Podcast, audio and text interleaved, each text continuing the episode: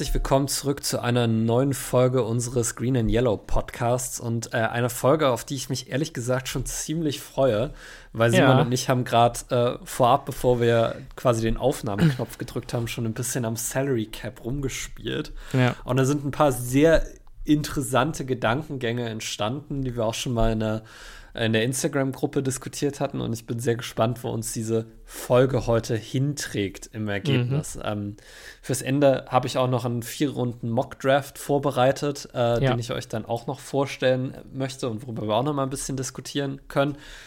Aber Ja. ich glaube, wir hatten uns darauf geeinigt, dass wir am Anfang noch mal so ein bisschen auf die generelle Situation der Packers schauen, bevor wir uns den, äh, den Salary Cap anschauen. Und da ist zwar jetzt nicht so viel passiert in den letzten Wochen, aber wir hatten Es gestern wird viel die, passieren. Ja. es, es wird viel passieren in der nächsten Woche Mhm. oder in den nächsten zwei Wochen. Aber äh, wir hatten gestern die erste Pressekonferenz von Jeff Hafley. Äh, Simon hat die sich tatsächlich komplett angeschaut. Ich habe quasi gelesen, was er auf Twi äh, was quasi auf Twitter darüber berichtet wurde. Ähm, sehr interessant, Simon, oder? Was waren deine Absolut. Gedanken? Ähm, naja, also er hat sich da hingesetzt, äh, hat angefangen zu erzählen und das ist ein sehr ruhiger Typ, würde ich jetzt mal sagen. Ähm, eigentlich fast ein bisschen ähnlich wie Joe Barry, was so die Ruhigkeit angeht. Ich kann mir aber vorstellen, dass Joe Barry sehr laut werden kann. Ich glaube, Heffley kam mir so vor wie ein, wie ein recht analytischer Typ mit einem klaren und eloquenten ähm, Ziel, was er mit dieser Defense erreichen will, wie er es erreichen kann, äh, mit einer klaren Vision, wie er Defense spielen möchte. Ähm, Hm. Hat direkt von Anfang an gesagt, ähm, also multiple Punkte, wo ich dachte, Gänsehaut, äh, wenn er das tatsächlich so umsetzt, weil das sind Sachen, äh, wo wir gemutmaßt haben, basierend auf Aussagen von Spielern, dass Joe Barry das so nicht gemacht hat in der Vergangenheit. Der erste Punkt war, ähm, er hat gesagt, mal abgesehen davon, dass er aggressiv Defense spielen will, dass er den Ball angreifen will, ähm, dass er das Schema umstellt, aber dass er auch der Meinung ist, dass wir das Personal haben, um trotz Umstieg von theoretisch einer 4, äh, von einer 3-4-Defense auf eine 4-3-Defense äh, äh, das mit dem gleichen Personal zu machen, bis auf das uns ein, so wie er ihn nannte, Post-Safety fehlt. Ähm, also der tiefe heute- Safety. Ich Ja. habe heute auf Twitter gelesen, dass Post-Safety das neue Lieblingswort aller Packers-Fans Ja. wird, ohne wirklich zu verstehen, was es bedeutet. Ähnlich wie diese Star-Position, die Joe Barry kultiviert hatte. Wo auch dann immer alle drüber geredet haben, wer diese Star-Position bei uns ausfüllen könnte. Gut, ich denke mal, Post-Safety ist gemeint, dass der das Play immer zwischen den Goalposts beginnt, oder? Basically, also der Ja. Post-Safety ist dieser tiefe Safety in der Ja. Cover 1 oder in der Cover 3. Genau. beziehungsweise der tiefe Safety in der Cover 2 oder Cover 4, der quasi dafür verantwortlich ist, die tiefen Regionen des Feldes abzudecken. Und das ist höchstwahrscheinlich ein Spieler, der über die Saison, wenn er fit bleibt, 100% der Snaps spielen wird. Also der Spieler, den Ja. wir da einsetzen. Also bin ich mir relativ sicher, weil ähm, Hafley viel Wert darauf gelegt hat, zu sagen, okay, wir brauchen einen, der sowohl Sideline-to-Sideline-Speed hat, der für den Ball geht, als auch einer, der ähm, verhindert, dass Big Plays passieren. Ja. Das heißt, er hat gesagt, äh, and you know I'm describing the perfect player right now, und dann hat er gelacht und gesagt, we'll see.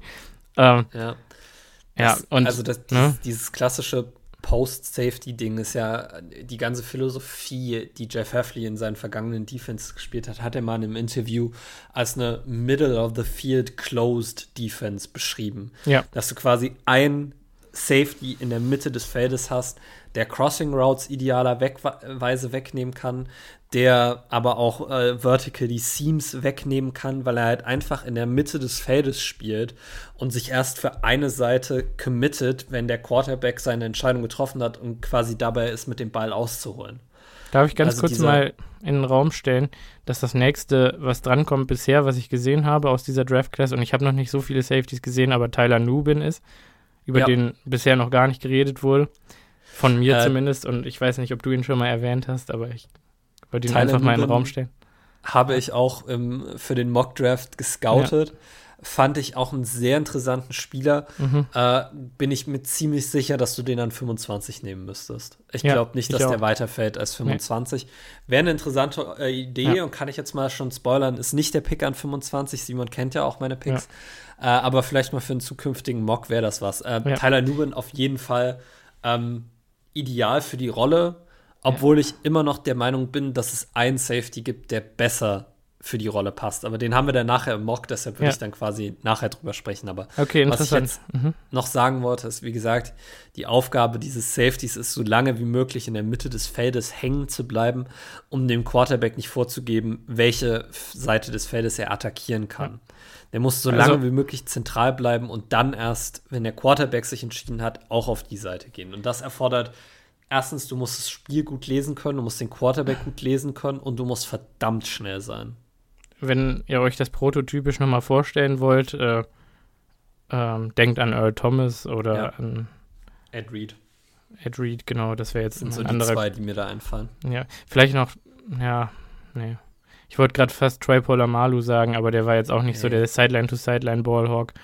Ähm, Obwohl er das auch konnte. Also Troy Palomalu war so ein, also der war der perfekte Spieler für jede Defense. ja, Also true. einer, also wenn nicht sogar der beste Safety in, in der NFL-Geschichte. Ich meine, es gibt sicher noch andere klassische Centerfield-Safeties, die wir jetzt vergessen, aber mit denen, Mhm. mit denen wir quasi uns noch beschäftigt haben, die wir noch so ein bisschen gesehen haben, waren für mich Thomas und Ed Reed die beiden großen. Äh, hier Juan, nee, nicht Juan. Gott, ja, jetzt bin ich schon bei Juan Winfrey. Ich habe letztens Tweets von Juan Winfrey gesehen, deswegen. Ähm, wie heißt denn der Antoine Winfield Jr., der Safety? Junior. Ja, der äh, jetzt äh, potenziell Free Agent werden könnte, der wahrscheinlich getaggt wird von den Tampa Bay Buccaneers. Ähm, wäre, glaube ich, auch einer für die Rolle, der das ganz gut abdecken würde, alles. Also, oder idealerweise Xavier hab wäre. ich- Ja. Xavier McKinney habe ich noch gesehen. äh, mein, also, wenn ich mir ein Traum-Target aussuchen dürfte, äh, wo es so leichte Trade-Gerüchte hier und da mal gab, äh, wäre das äh, Javon Holland von den Mi- äh, Miami Dolphins, Mhm. von dem ich damals beim, äh, bei Oregon schon mal ein großer Fan gewesen bin. Der wäre auch noch so einer, der die Rolle ausfüllen könnte, aber da werden wir sehen müssen, was passiert. Äh, diese klassischen, also Antoine, Antoine Winfrey Jr., der wird wahrscheinlich getaggt. Xavier McKinney wird wahrscheinlich auch getaggt von den Giants. Also Ja, da sind dann eine schon mal Extension. zwei oder eine Extension, also wie- Ja, also den Tag, ich glaube, der Tag wäre für McKinney ein bisschen teuer, aber ähm, Naja, aber am Ende spielt, wenn die Giants eine ähnliche Defense spielen wollen wie wir, ist dieser Post-Safety, zumindest laut Jeff Heffley und einigen anderen Experten, von denen ich was gelesen habe, mit die entscheidende Position. Das ist Make or Break in deiner Secondary. Ja, by the way, Deshalb- äh, was ich mich gefragt habe, also zwei Sachen. Erstmal war ich sehr traurig für Dana Savage, ähm, weil wenn Jeff Hafley von Anfang an Dana Savages Defensive Coordinator gewesen wäre in seiner NFL-Karriere, dann wären wir jetzt wahrscheinlich an einem anderen Punkt mit Dana Savage. Ähm, seine, seine Void für 2024 ist letzte Woche getriggert, äh, 4,9 Millionen, ähm, die jetzt quasi nicht mehr renegotiated werden kann, sondern fest als Dead Cap steht. Er hat's, macht eine Verlängerung von Dana Savage um einiges unwahrscheinlicher. Savage Aber ist jetzt fünf unmöglich. Jahre in seiner Karriere, genau ist es nicht unmöglich, aber das haben wir mit Devondre Campbell vor zwei Jahren auch gesehen. Da ist genau Ja. das gleiche Szenario eingetreten. Mit Keyshawn auch. Auch. Ja. Ja. Ähm, und trotzdem tat es mir irgendwie leid, weil ich dachte, dass Hafley wahrscheinlich einen ganz anderen Approach für Dana Savage gehabt hätte und ihn als das eingesetzt hätte, was er tatsächlich ist und sein kann in der NFL. Und dann ähm, Ja, hätte gut, er sich vielleicht ganz anders entwickelt über die letzten Jahre. Das hat, ich habe da einfach nur drüber nachgedacht und dachte, hm, schade, tut mir irgendwie leid für den Jungen. Absolut, aber wir werden ja gleich noch ein bisschen über den Salary Cap reden und Ja. nach allem, worüber wir geredet haben, ist da durchaus Platz für einen Daniel Savage, Mhm. Ähm, wenn er Wohl diese neue Rolle annehmen möchte und wenn er noch zu dieser neuen Rolle passt. Also ich weiß, dass der Rookie Daniel Savage auf jeden Fall die Schnelligkeit gehabt hätte, Sideline Ja. to Sideline. Ist die Frage, ob ein 27-jähriger Daniel Savage das immer noch so hat. Ja. Vor allen Dingen auch, da er von Verletzungen ja durchaus die letzten Jahre geplagt war. Ja. Und das andere, was ich sagen wollte, war, ähm, glaubst du, man ruft vielleicht mal bei den Vikings an und fragt, ob die Louis Sean für einen äh, Siebtrunden-Pick abgeben wollen oder so? Weil der ist ja im Depth-Chart bei denen komplett begraben und eigentlich letztendlich ist er das, was wir suchen. Die Frage, die ich mir immer stelle, ist, wenn er es wirklich wäre, ja, würde warum er dann ist nicht er dann spielen. so, ja. ja. warum spielt er dann nie? So, das ist immer Ja. so ein bisschen, Aber das wäre Punkt- halt ja, ein Gamble, Ich den ich meine- nehmen würde, zu sagen, wir ne holen uns einen extrem talentierten jungen Spieler und schauen mal, ob ein Tapetenwechsel nicht vielleicht ähm, absolut. Also ich wäre schafft. 110% dafür, das zu machen. mhm. Also ein Siebtrunden-Pick, ich würde allgemein Siebtrunden-Picks immer für Spieler mit Potenzial auch hertraden, Ja. weil am Ende, was nimmst du in der siebten Runde? Du nimmst Spieler, in denen du Potenzial siehst. So. Mhm. Natürlich, der Vorteil ist, dass du die vier Jahre unter Vertrag hast. Bei Louis Sean wären es jetzt nur noch zwei Jahre, äh, bis man ihn dann äh, bezahlen müsste, wenn er gut wäre. Aber ähm, es wäre auf jeden Fall eine Möglichkeit, äh, sich da auch ein bisschen Depth zu verschaffen. Ich meine, wir haben ja gerade darüber geredet, wie wichtig diese Position für, unser, für unsere Defense sein wird, Ja. auch laut Jeff Heffley. Das heißt, es wäre auch clever, nicht nur eine Option A zu haben, sondern auch noch eine Option B dahinter, falls der Erste sich mal verletzt. okay. Und ich meine, warum nicht? Was sagen wir zu Anthony Johnson Jr.? Weil im Prinzip erfüllt der alle äh, maßgeblichen Eckdaten bis auf den Sideline-to-Sideline-Speed. Ähm, Finde ich auch interessant. Ähm, ich Mhm. glaube auch durchaus, dass er eine Option B sein könnte. Ja. Ich meine, wenn er letztes Jahr gespielt hat, war er da eigentlich immer relativ solide. Ja. Ähm, müsste man gucken, und das ist Jeff Heffley am Ende muss es äh, entscheiden, muss sich Mhm. das anschauen. Ähm, ich glaube auf jeden Fall, äh, dass er bei uns in der, in der Safety Rotation nächstes Jahr eine Rolle spielen wird. Dafür hat er einfach, glaube ich, zu gut gespielt. Ähm, mit John, Jonathan Owens wahrscheinlich gone, ähm, müsste halt auch Platz in der Rotation. Also, warum nicht? Glaubst du, Jonathan Owens wird weg sein? Ich weiß es nicht. Ich glaube nicht, ehrlich gesagt. Ich glaube, den holen wir zurück. Muss ich leider das, sagen. ko- das kommt alles auf ihn drauf an. Er hat ja durchaus letztes Jahr auch seine Plays gemacht. Ja. Ähm, ist die Frage, ob ein anderes Team ihm vielleicht noch mal ein bisschen mehr Geld bezahlen will als wir.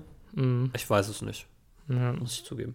Ähm, was Heffley auch gesagt hat, also um jetzt wieder zur, von dieser Post-Safety-Position zurück zur Pressekonferenz zu kommen, ähm, er hat gesagt, dass er den Spielern seine Art Defense zu spielen präsentieren will, dass er Beziehungen zu den Spielern aufbauen will, Vertrauensbeziehungen, wo sowohl die Spieler ihm, also er sich das Vertrauen der Spieler erarbeiten muss, als auch die Spieler sich sein Vertrauen erarbeiten müssen und hat dann anhand von Beispielen erklärt, dass er auch sehr, sehr offen dafür ist, wenn ähm, Spieler, ähm, egal welche Spieler, äh, Input haben oder Plays anders spielen oder lesen, als er das äh, vorgibt, dass er nicht sagt, hey, mach's anders, sondern dass er fragt, hey, warum hast du es so gemacht, wie du es gemacht hast?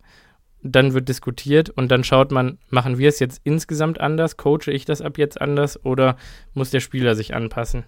Ähm, hat das an Beispiel von seiner Zusammenarbeit mit Daryl Reeves und Richard Sherman erklärt, dass äh, das wohl maßgeblich geprägt hat, wieso er so viel Pressman Cover Coverage spielt, weil er mit den beiden besten Pressman Cover Cornern aller Zeiten wahrscheinlich äh, zusammengearbeitet oder zumindest der letzten 20 Jahre zusammengearbeitet hat.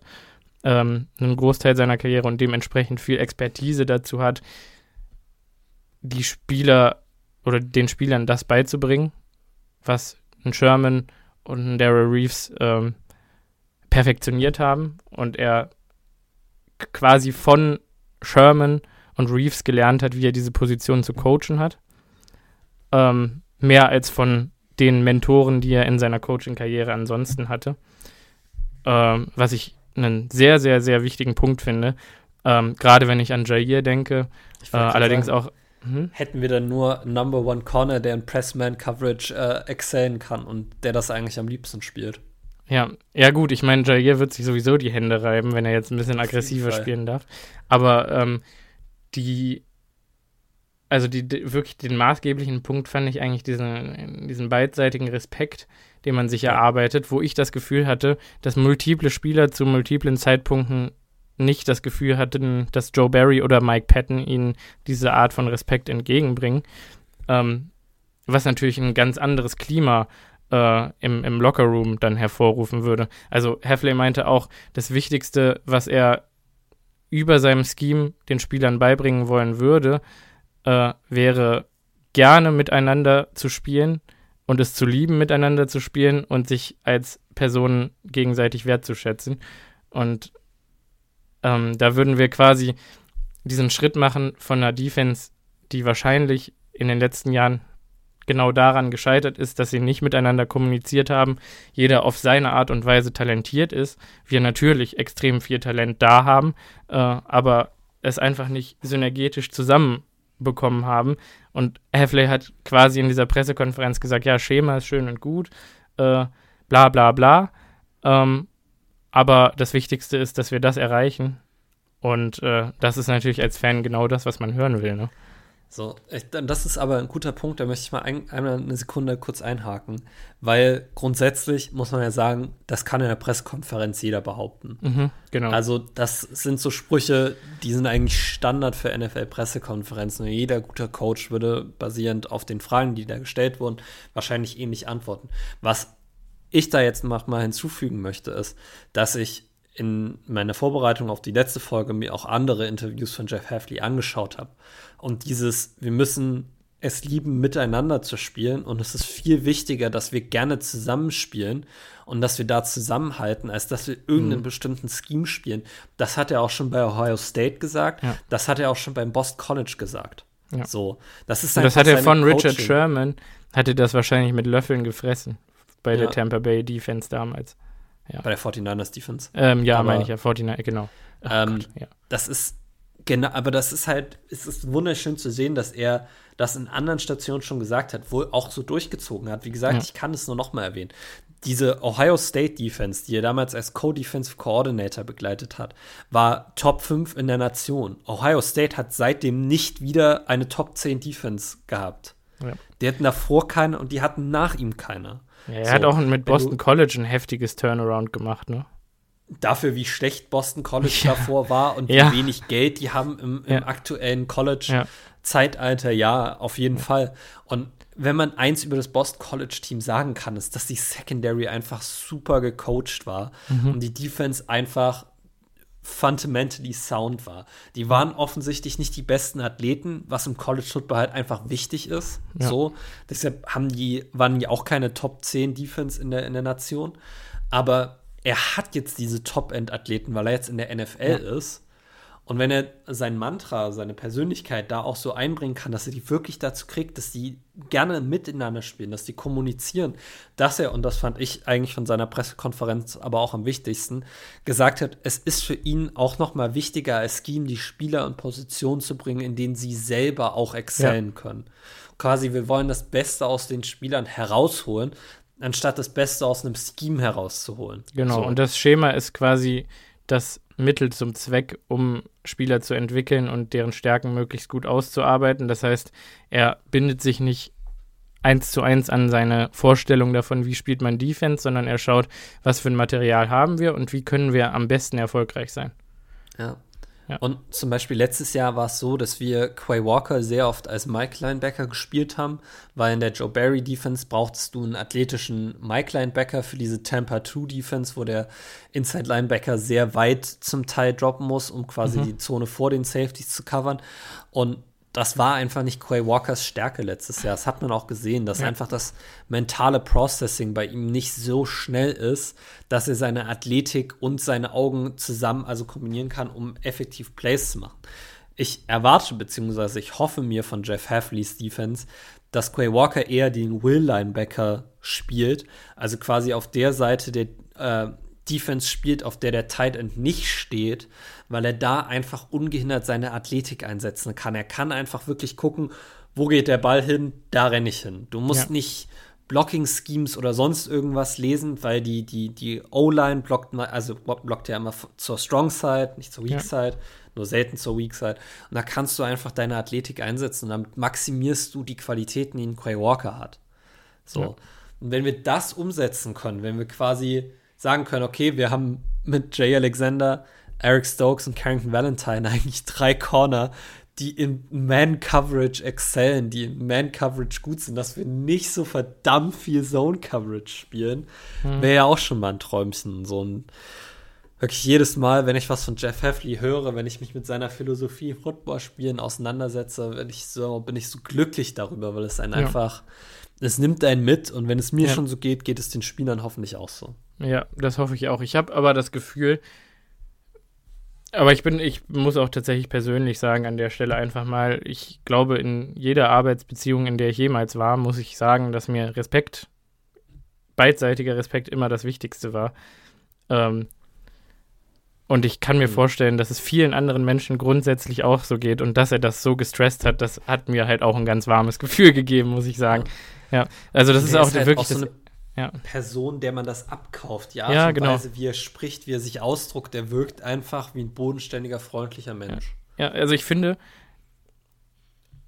ich finde, also tatsächlich von der Art und Weise, wie er sich da gegeben hat, der mich tatsächlich auch sehr an äh, Rob Sala erinnert. Also, mhm. aber das ist natürlich jetzt nur, was, was so Auftreten angeht, aber ja. Also Robert Sala ist für mich immer noch mehr ein Energiemensch gewesen. Also der einfach über diese brutale Energie kommt, die er hat. Und Jeff Hefty, was du schon absolut richtig gesagt hast, ist einfach, der ist sehr analytisch. Ja. Und der weiß, was er machen muss, um seine Spieler besser zu machen. Und er ja. hat es in seinen vergangenen hat, Stationen, ja. hat er es meistens auch hinbekommen. Aber der hat vor allen Dingen auch einen Staff mitgebracht, der sehr energetisch ist. Ja. Ja. Beziehungsweise zusammengestellt. Ja. Habe ich ja auch in der letzten Folge ein bisschen drüber geredet, mhm. dass Heffleys Hires früher schon ja. gut waren und dass diese Hires, die er jetzt gemacht haben, auch wieder sehr beeindruckend wirken. Ja, und der, ich meine, Matt LeFleur hat es auch gesagt, dass wir dieses Jahr deutlich mehr Energie vom Defensive Coaching Staff sehen werden. Ja, ja, also äh, ist unbestreitbar. Ich bin mal gespannt, äh, was ich sehr schade fand, ist, äh, dass keiner gefragt hat. Ich bin mir auch sicher, dass er es sich noch nicht überlegt hat, aber es hat ihn keiner gefragt, ob er denn von der Sideline aus koordinieren möchte oder aus der Pressbox. Ähm, das ist eine sehr interessante Frage. Das habe ich auch schon gefragt. Ja. Ich schätze fast, dass er in der Preseason beides ausprobiert. Ja, ich glaube auch. Und dann mal schaut, was er für die Regular Season ja. macht. Ja. Ähm, genau, also das war so die Essenz, finde ich, von äh, diesem Interview und das hat mir einfach ein sehr gutes Gefühl gegeben, dass unsere Defense nächstes Jahr ähm, also ich kann mir vorstellen, dass es dauern wird. Äh, letztes Jahr haben wir gesagt, okay, unsere Defense muss gerade die ersten Wochen äh, so ein bisschen die Offense tragen, während die ihre Startschwierigkeiten überwindet. Wahrscheinlich wird es dieses Jahr umgekehrt sein. Ähm, das dass die Defense. Nicht. Meinst du nicht? Ich will das jetzt einmal in der Folge schon mal vorhergesagt haben, weil ich glaube, dass es für mich ein Theme über den Sommer sein wird, das immer mal wieder zu erwähnen wenn es in der NFL eine Sache gibt, vor der jeder Angst hat, jeder Spieler, jeder Coach, jedes Team, das ist die sogenannte Sophomore Slump. Quasi die Stagnation bzw. Verschlechterung im zweiten Jahr, weil Teams mehr Tape zu dir haben und sich besser auf dich vorbereiten können. Und Glaubst du, du das passiert der Offense?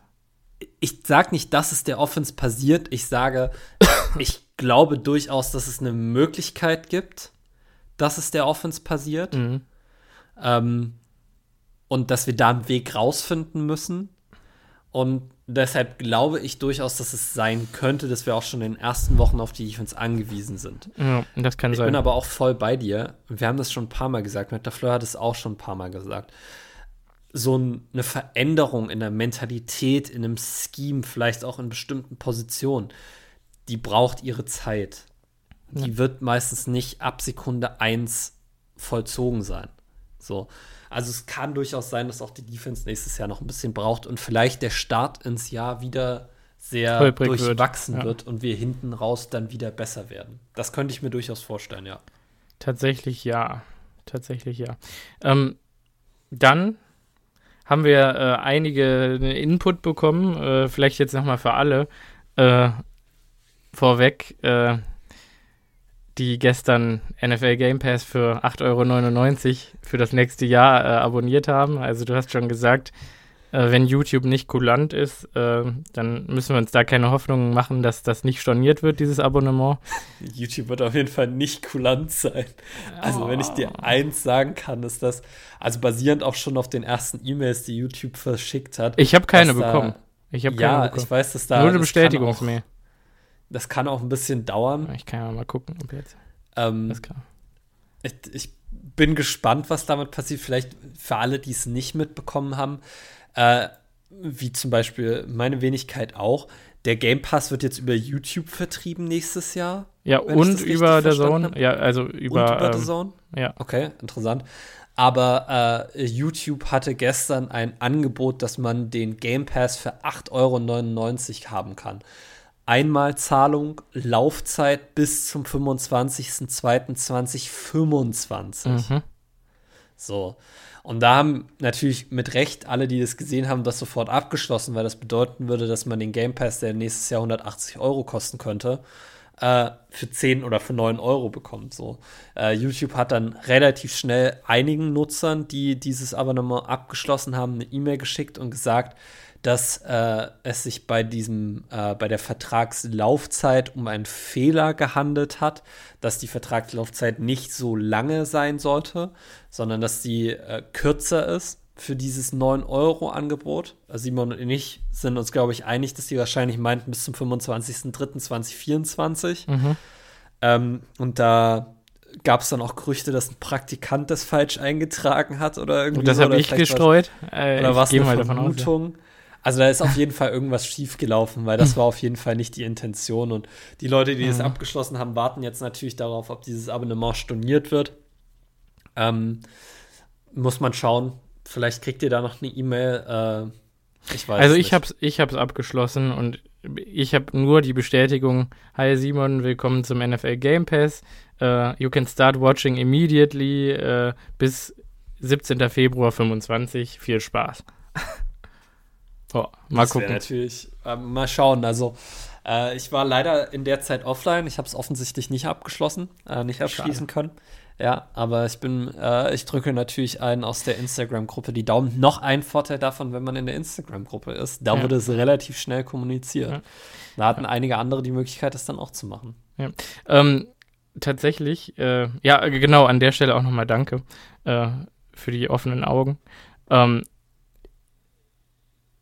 ich finde es eh, also ich finde es ein bisschen frech eigentlich, dass uns hier in Europa 180 Euro pro Jahr für den Kram abgezwackt werden, während äh, äh NFL Unlimited über YouTube äh, in Amerika letztes Jahr schon nur noch 80 Dollar gekostet hat.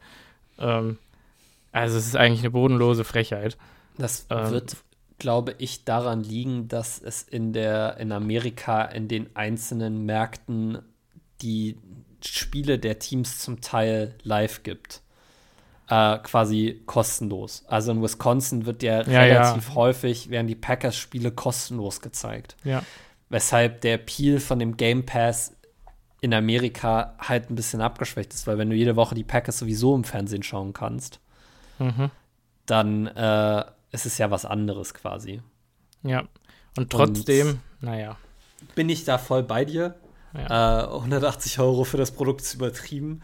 Ja. Gibt mir von mir aus die Möglichkeit zu sagen, ich zahle 80 Euro und kann dafür nur die Packers-Spiele und die Playoffs-Spiele schauen. Ja. Fair enough, fair bei mir, mehr will ich auch nicht. Ja, und, und Red Zone ist ja, also du kannst ja auch. Red Zone, Red Zone ist ja sowieso kostenlos. Ja, deshalb.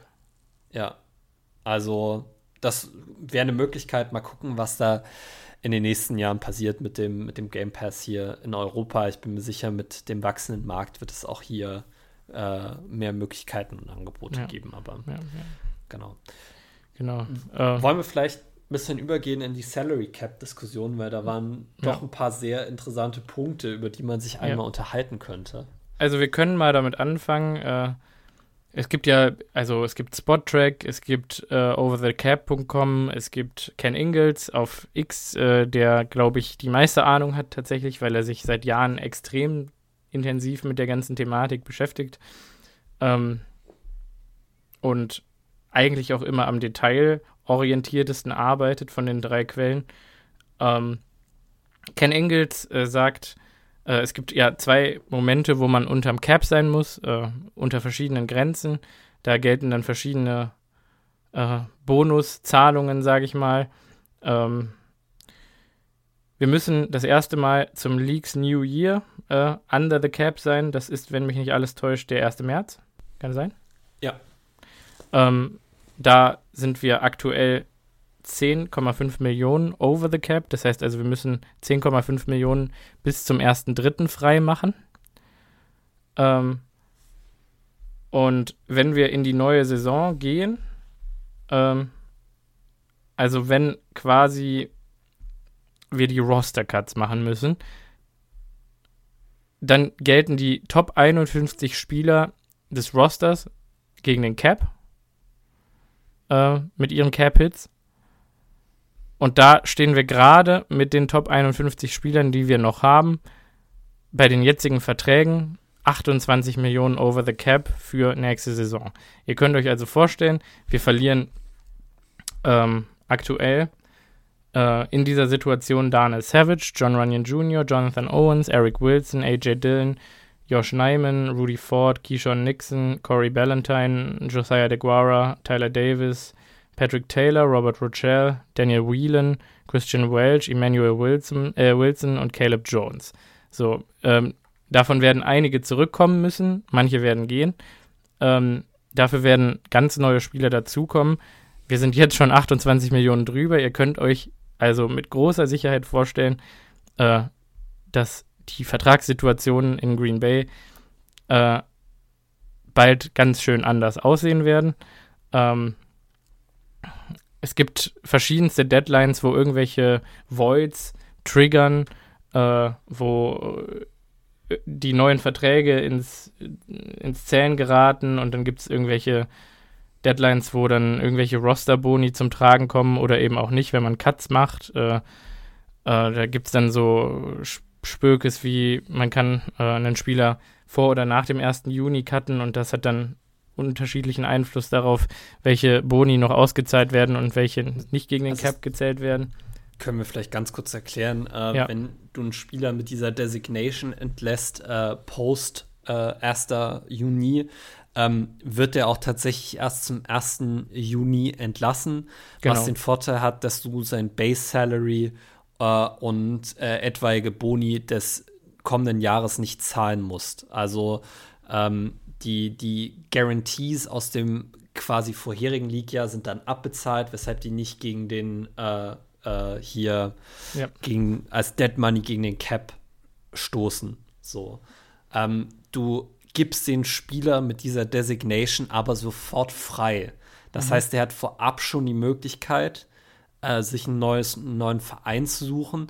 Diese Cap Savings treten aber erst zum 1.6. ein, weshalb genau. das für die Teams oft nicht so viel Sinn ergibt, sondern eher quasi symbolisch freundlich für den Spieler ist, zu sagen, hier, wir wollen dich nicht bis zum 1.6. Äh, ja. quasi festhalten, wenn wir eh wissen, dass wir dich entlassen. Ähm, und ihm so quasi die Möglichkeit geben, sich schon ein neues Team zu suchen. Ja, wir haben. Passiert nur sehr, sehr selten. Wir haben ähm, einen. Wir haben einen Kandidaten dafür auserkoren, also eigentlich zwei. Äh, deswegen ist es ganz gut, dass wir es vorher erklärt haben, denke ich mal, ähm, ja. damit man nachvollziehen kann, warum wir diese Entscheidung so getroffen haben. Und zwar haben wir dann mit ähm, Over the Cap äh, weil uns das am nächsten an Ken Ingles Zahlen vorkam. Äh, und das würden wir euch auch empfehlen, wenn ihr einen Roster-Simulator spielen wollt für die Packers, äh, die zu nutzen und nicht Spottrack. Ähm, weil Spottrack da deutlich ungenauer ist und weniger Funktionen ermöglicht. Ähm, ja. Genau, haben wir damit äh, ein bisschen rumgespielt, uns überlegt, wie würden wir dieses Roster-Problem, also ich würde es schon als Problem bezeichnen, angeht. Äh, äh, ich glaube, also ich habe jetzt schon ein paar Mal gelesen, ja, dieses Jahr wird, ist ja endlich das Dead Money von Aaron Rodgers weg. Äh, toll, dass wir äh, endlich frei sind und cap-technisch jetzt nach dem einen Rebuild-Jahr in Anführungszeichen wieder neu angreifen können. Äh, dem ist ja offensichtlich nicht so, wie ihr jetzt seht. Ähm, mit dem Covid-Jahr, wo sich das Salary Cap verringert hat und nicht gewachsen ist, wie in sonst allen anderen Jahren. Ähm, also das Gesamtcap, was ein Team ausgeben kann.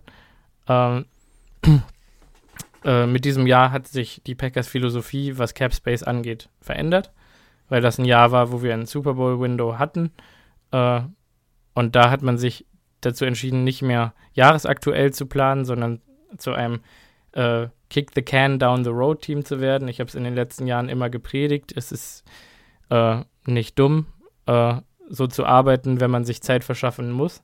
Äh, wir haben das gemacht. Wir haben uns quasi äh, gesacrificed, ähm, ja, uns ein wenig ähm, spontane Planungsmöglichkeiten zu nehmen, wenn man jahresaktuelle Entscheidungen treffen kann. Und dafür ein Jahr extra äh, Super Bowl Window für Aaron Rodgers geschaffen. Ähm, aus diesem aus diesem Strudel oder aus dieser Problematik kommt man nicht so einfach wieder raus. Die Saints haben sich, glaube ich, vor 20 Jahren mit Drew Brees dafür entschieden und sind seitdem Die machen in dieser. das immer noch. Ja, ja, die machen das immer noch und das ist, aber das ist nicht, das ist nicht dumm. Äh, Na, du Das musst es machen. Wenn du dich einmal dazu Genau. committed hast, musst du es eigentlich Ja. immer weitermachen. Außer du gehst halt wirklich in ein Max Rebuild, wo du ein bis zwei Jahre komplett das Dead Cap unloadest und dann nochmal von vorne anfängst. Aber wir sind nicht in der Situation, wo wir uns ein Rebuild jetzt leisten könnten auf diese Art und Weise, also ein richtiges Roster-Rebuild. Ähm, Das dementsprechend, auch nicht müssen. nein, weil- müssen wir auch nicht, weil, Also genau, das, das Ding ist bei diesen Kick the Can down the road Type äh, Situationen, das funktioniert nur, wenn du gut draftest. Wenn Ja. du schlecht draftest, dann kommst du in Probleme rein, weil dann brauchst du eigentlich Free Agents, um bestimmte Lücken bei dir zu schließen. Du hast kein Geld, Free Agents zu sein.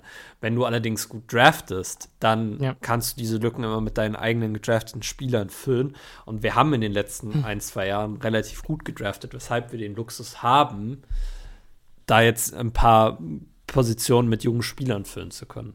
Genau, erstens das und zweitens haben wir eben auch ähm, uns jetzt mal angeschaut, was wären Möglichkeiten, äh, wel- welche Möglichkeiten werden generell im Internet diskutiert, wer findet, äh, also wir haben, ich glaube, wir haben uns da schon arg an Ken Ingalls auch gehalten, was so die Ideen angeht, was realistisch ist, was vielleicht eher Roster-Building technisch ähm, nicht so realistisch ist. Also man muss auch einfach sagen, der Typ ist ein Guru, was das angeht. Ich glaube, Ja. der beschäftigt sich seit zehn Jahren äh, konsequent jeden Tag damit. Der Mann hat also wirklich äh, nicht Russ Ball-Type Ahnung, aber doch äh, schon ordentlich Ahnung.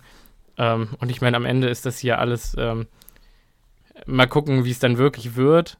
Aber ähm, ich meine, das macht es ja aus, hier auch mal so ein bisschen rumzuspielen und einfach zu schauen, was ist möglich und dann Ja. zu schauen, was passiert in den nächsten Wochen und was bedeutet das für uns. Also es geht quasi jetzt darum, wir wollen euch aufzeigen, was ist alles möglich, theoretisch. Also was kann man alles an Geld freimachen, wie kann man es machen, damit, wenn die Sachen dann passiert, äh, passieren, ihr versteht, okay, das bedeutet nicht nur, dieser Spieler ist weg oder dieser Spieler ist für ein Jahr länger an uns gebunden, sondern auch, was bedeutet das finanziell und ähm, zwar sowohl auf der Ebene für den Spieler als auch für das Team an Möglichkeiten, jetzt neue Free Agents zu sein.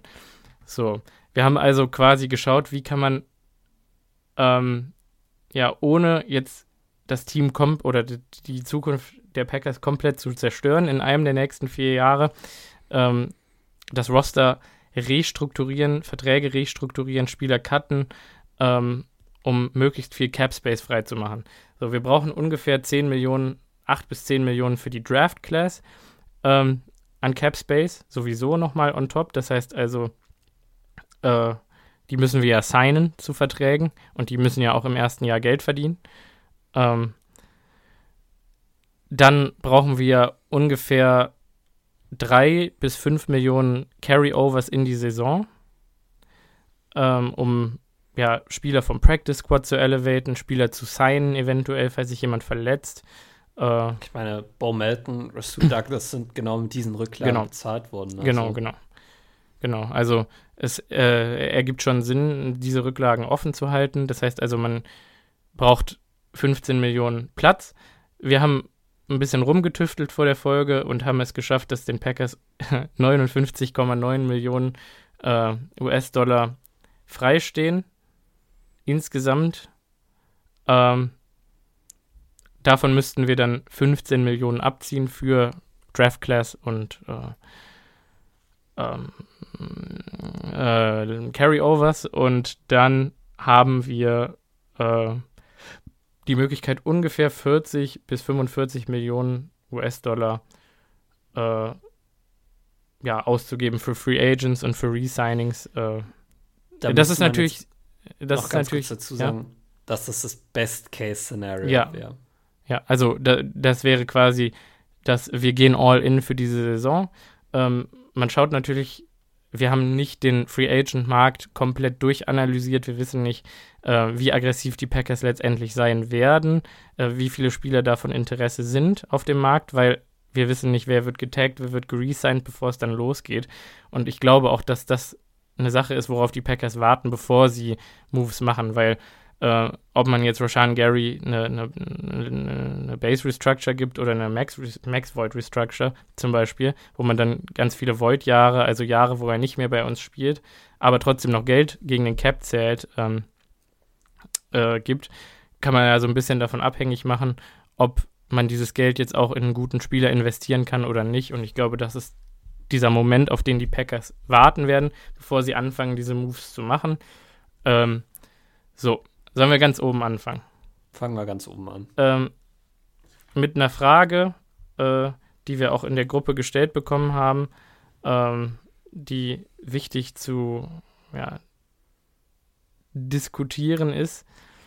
Ähm, und zwar, was wird aus David Bakhtiari? Ah, die David Bakhtiari-Frage. Das ist ähm, ja ein bisschen wild. David Bakhtiari hat vor ein paar Tagen auf äh, Twitter beziehungsweise X, wie auch immer ihr das nennen wollt, äh, ein große Dank, äh, ein großes Danke an seinen Chirurgen gepostet. Also derjenige, der sich um sein Knie gekümmert hat Hm. und hat damit quasi durchblicken lassen, dass er, dass ein Wunder vollbracht wurde, in Anführungszeichen. Hashtag Miracle Man stand, glaube ich, mit dabei. Ähm, was ungefähr Ja, die Indikation quasi sein würde, dass es mit seinem Knie für die nächste Saison klappen könnte. Klappen könnte. Ganz großes Ausrufezeichen hinter dem könnte. Schwierig. Ähm, das alles, was man mit David Bakhtiari macht und alle Szenarien, die wir jetzt hier durchdiskutieren, die sind alle abhängig davon, wie das mit seinem Knie weitergeht. So, weshalb Ja. nichts, was wir jetzt hier sagen, wirklich quasi Hand und Fuß haben kann, weil wir einfach nicht wissen, wie es um diese alles entscheidende Frage steht. Ja. Ist sein Knie in Ordnung? Kann man da mit 90%iger Sicherheit sagen, dass er alle Spiele spielt? Ist es so, dass man sagt, es ist eine 50-50-Chance, ob das Knie wieder mit Flüssigkeit vollläuft und er dann wieder nicht spielen kann? Ist es so, dass man sagt, ähm, es ist zwar sehr wahrscheinlich, dass er spielen kann, aber sein Knie wird stark eingeschränkt sein, weshalb er an Agilität, Mobilität verlieren würde, was ja auch seinen Wert einschränken würde für uns. Das Ja. sind alles Fragen, die wir jetzt nicht beantwortet haben und die die Packers beantworten müssen, weil ähm, es für das weitere Vorgehen essentiell darauf ankommt, wie ja. diese Und Fragen sie müssen eine Entscheidung treffen. So, was wir sicher sagen können, und da möchte ich Simon auch zustimmen, äh, für die 40 Millionen Dollar Cap-Hit, den er jetzt hat, wird er auf jeden Fall nicht nächstes Jahr spielen. Nö. Ähm, No way. Also wirklich also- keine Chance, dass er zu dem Preis bei den Packers bleibt. Es ist auch so, dass man sagen muss, selbst wenn sein Knie jetzt 100% gesund wäre und er nächstes Jahr sicher wieder in All-Pro-Form spielen würde, würde man trotzdem überlegen müssen, was man macht. Danke, Weil- Sheet Walker. Ja, aber auch weil letztes Jahr der höchste Cap-Hit in der NFL 39 Millionen war, und das von einem Quarterback. So, also der Cap-Hit von Bakhtiari nächstes Jahr wäre letztes Jahr der höchste Cap-Hit der gesamten NFL gewesen. Und ich habe äh, ein, zwei Leuten, denen ich auf Twitter folge, auch äh, gesehen, die das völlig zu Recht gesagt haben. Als der Vertrag damals ausgehandelt und agreed wurde, war dieser Zeitpunkt schon immer als Crossroad designiert. Also es war schon immer klar, dass jetzt in dieser Offseason eine Entscheidung getroffen werden muss, was macht man mit dem Vertrag. So. Der Vertrag wird so nächstes Jahr auf jeden Fall nicht mehr bei uns auf dem Books sein. Das kann man, glaube ich, sehr sicher sagen. Ja. Ähm, vielleicht ganz kurz, wenn wir ihn entlassen würden, äh, würden wir 20 Millionen US-Dollar sparen und 19 Millionen US-Dollar an Dead Cap behalten. Ähm, Mhm. Die Option eines Trades äh, viel äh, gesagt wurde. Ja, zu den Jets, Aaron Rodgers. Da hat ja auch dieser eine Jets-Insider gesagt, ja, Bakhtiari stand letztes Jahr auf äh, Rodgers Liste. Äh, würde an den Dead Money Cap Savings Sachen grundsätzlich erstmal nichts ändern, es sei denn, die Jets oder Packers sagen, sie übernehmen mehr von seinem Gehalt. Ja. Das große, große, große Problem bei einem Trade ist, dass für jeden Trade ein Physical bestanden werden muss. Also ein hm. Medizincheck. Und ich wage jetzt mal doch die Prognose, dass selbst wenn sein Knie zu 70 Prozent halten würde, er keinen Medizincheck bestehen kann. So. Ähm, das ist bei Trades ein bisschen anders als bei Signings. Bei Signings kann man, glaube ich, noch ein bisschen mehr mal darüber hinwegsehen. Aber sobald da Draft Compensation mit in, in, der, in der Formel drin steht, wird es schon sehr, sehr unwahrscheinlich, dass die Jets da über einen schlechten Physical von Bakhtiari hinwegschauen würden. So. Also, Trade würde ich grundsätzlich wahrscheinlich ausschließen. Es ist also entweder die Möglichkeit, wir cutten ihn und er sucht sich ein neues Team oder er kommt zurück zu den Packers oder die Packers und Bakhtiari negotiaten direkt einen neuen Vertrag, der seinen mhm. Cap-Hit dieses Jahr erheblich senken würde, dem aber die Sicherheit gibt, dass er die nächsten zwei, drei Jahre bei den Packers noch spielen kann und dann eventuell seine Karriere bei uns beenden kann. Vorteil für Bakhtiari natürlich in dem Fall, wenn er zwei, drei Jahre Sicherheit hat. Nachteile für die Packers, weil was ist, wenn sein Knie nach der Saison wirklich komplett dicht macht? Dann hast du noch ja. zwei Jahre an der Backe. Ähm, deshalb ist ultra wichtig zu wissen, wie steht es um das Knie. Aber das sind so die zwei grundsätzlichen Optionen, die es gibt. Ja. Welche wäre dir denn lieber, Simon? Tja, wenn ich wüsste, äh, ich sag dir ganz ehrlich, zwei, drei Jahre Vertrag kannst du dem nicht anbieten. Das geht nicht. Du hast den jetzt noch ein Jahr, der ist 34 und dann bietest du dem on top noch zwei, drei Jahre an, dann ist der am Ende mhm. möglicherweise 37. Sorry, Sagen aber also ich, ich würde ihm dieses ja. und nächstes Jahr garantierst. Finanziell. Ja. Also ja, dann kommt es auf den Preis nicht, an. Nicht, nicht das ganze Geld garantierst, sondern sagst, wir strukturieren den Vertrag so, dass wir dich eigentlich nicht cutten können bis nach nächster Saison. Also ich sag ganz ehrlich, den Cap-Hit von 19 Millionen hat er jetzt eh schon. Ähm, also mehr sollte da nicht drauf kommen für dieses Jahr ähm, als das. Also ich sag mal, man könnte vielleicht 23 noch verschmerzen, aber viel mehr dann auch nicht, würde ich, also jetzt einfach mal ganz vorsichtig sagen. Auch wenn du weißt, dass sein Knie 100% hält und er eine All-Pro-Form ist. Ja, okay, dann, dann, könnte man vielleicht 25 Millionen zahlen, aber das Ding ist, wir haben Rashid mhm. Walker und der ist gut genug. Und kostet. Ja, yeah, ja er ist wirklich genug, ein Zehntel davon. Das ist richtig, aber es gibt einen Unterschied zwischen er ist gut genug und er ist ein, ein All-Pro. So, und echt, also der einzige Grund, warum ich das sage, ist, weil Bakhtiari letztes Jahr in dem Spiel gegen die Bears gezeigt hat, es juckt ihn eigentlich nicht, dass er ein ganzes Jahr nicht gespielt hat, dass er die Preseason nicht gespielt hat, dass er eigentlich im Camp und so die gesamten Wochen nicht trainiert hat an Game Day war er in dem Bears-Spiel immer noch unser bester Offensive Lineman. Mhm. Und als unser bester Offensive Lineman, als All-Pro Left Tackle, ist sein Wert einfach riesig. Und ja klar, Rashid Walker hat gut gespielt. Aber war Rashid Walker so eine Bank wie, ein, wie so ein zuverlässiger Bakhtiari? Nee, war er auf jeden Fall nicht.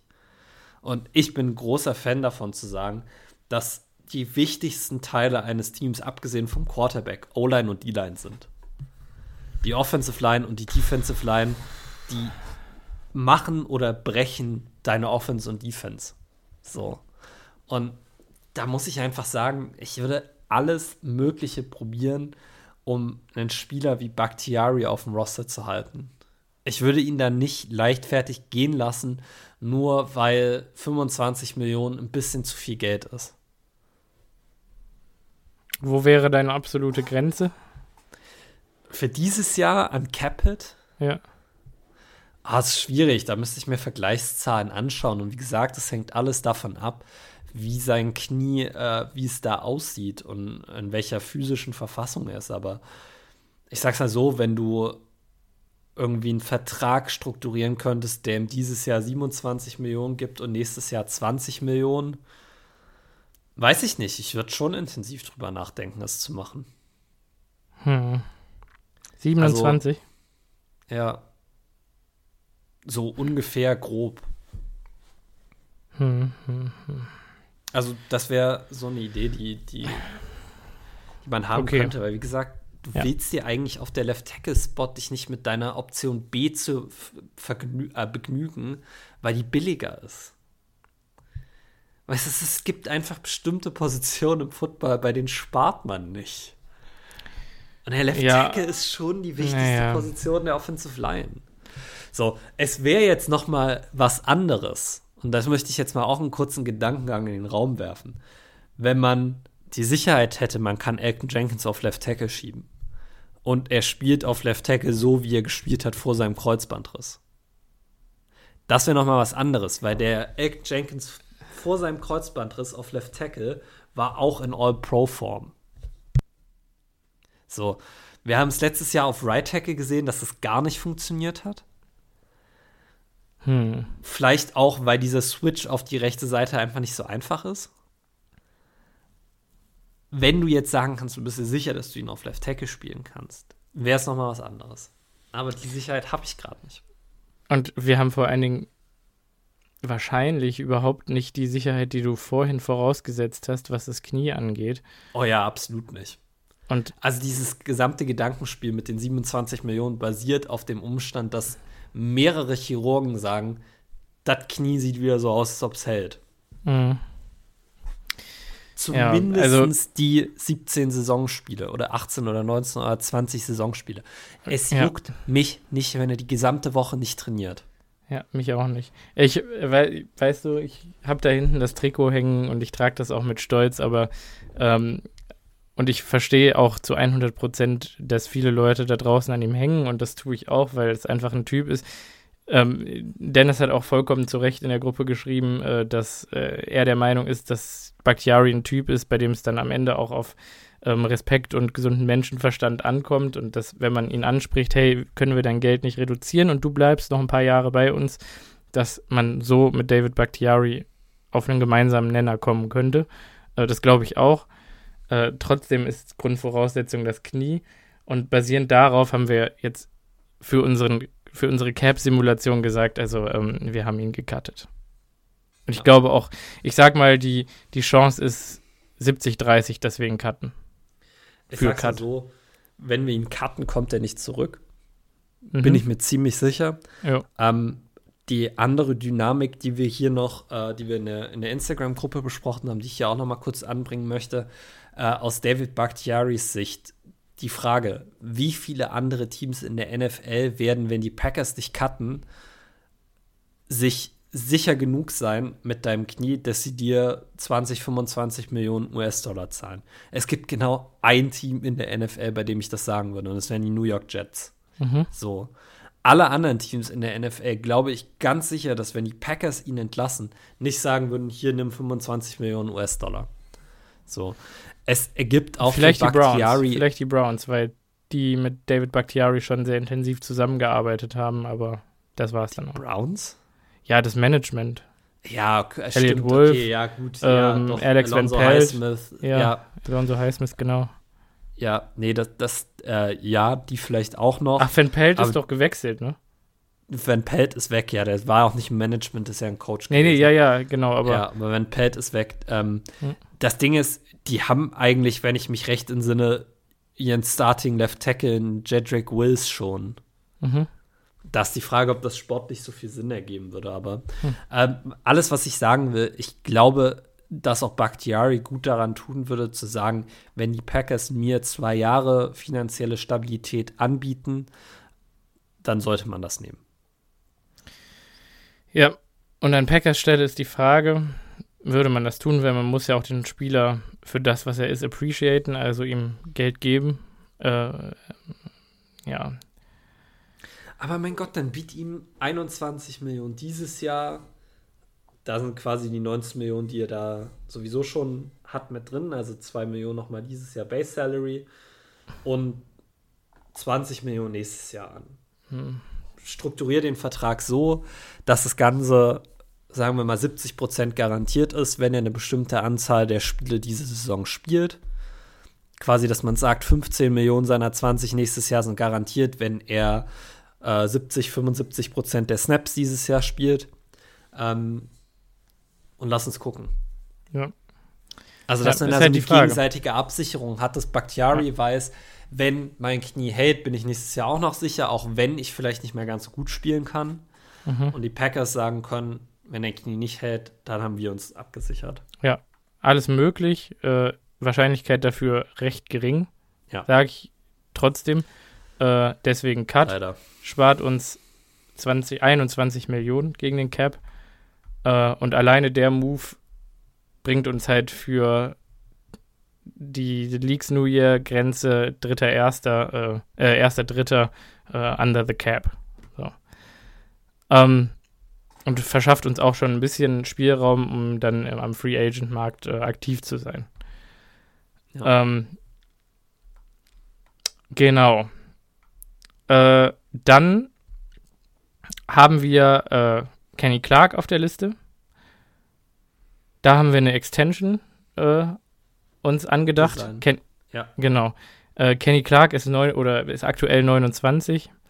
Ähm, es passiert wirklich selten, dass die Packers einem Spieler einen dritten Vertrag anbieten. Dadurch, dass wir Kenny Clark mit Anfang 20 gedraftet haben, finde ich, ist das schon durchaus reasonable. Ähm, ich finde, Kenny hat letztes Jahr immer noch gezeigt, dass er ein wichtiger Part dieser Defense ist.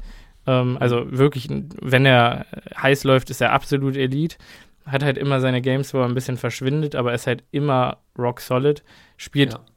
Eigentlich immer durch, hat nie irgendwas, äh, hat keine größeren Injury Concerns. Ähm, wir haben uns tatsächlich dazu entschieden, ähm, da er ein Cap-Hit von 27 Millionen gehabt hätte für dieses Jahr, ja. stimmt, ne?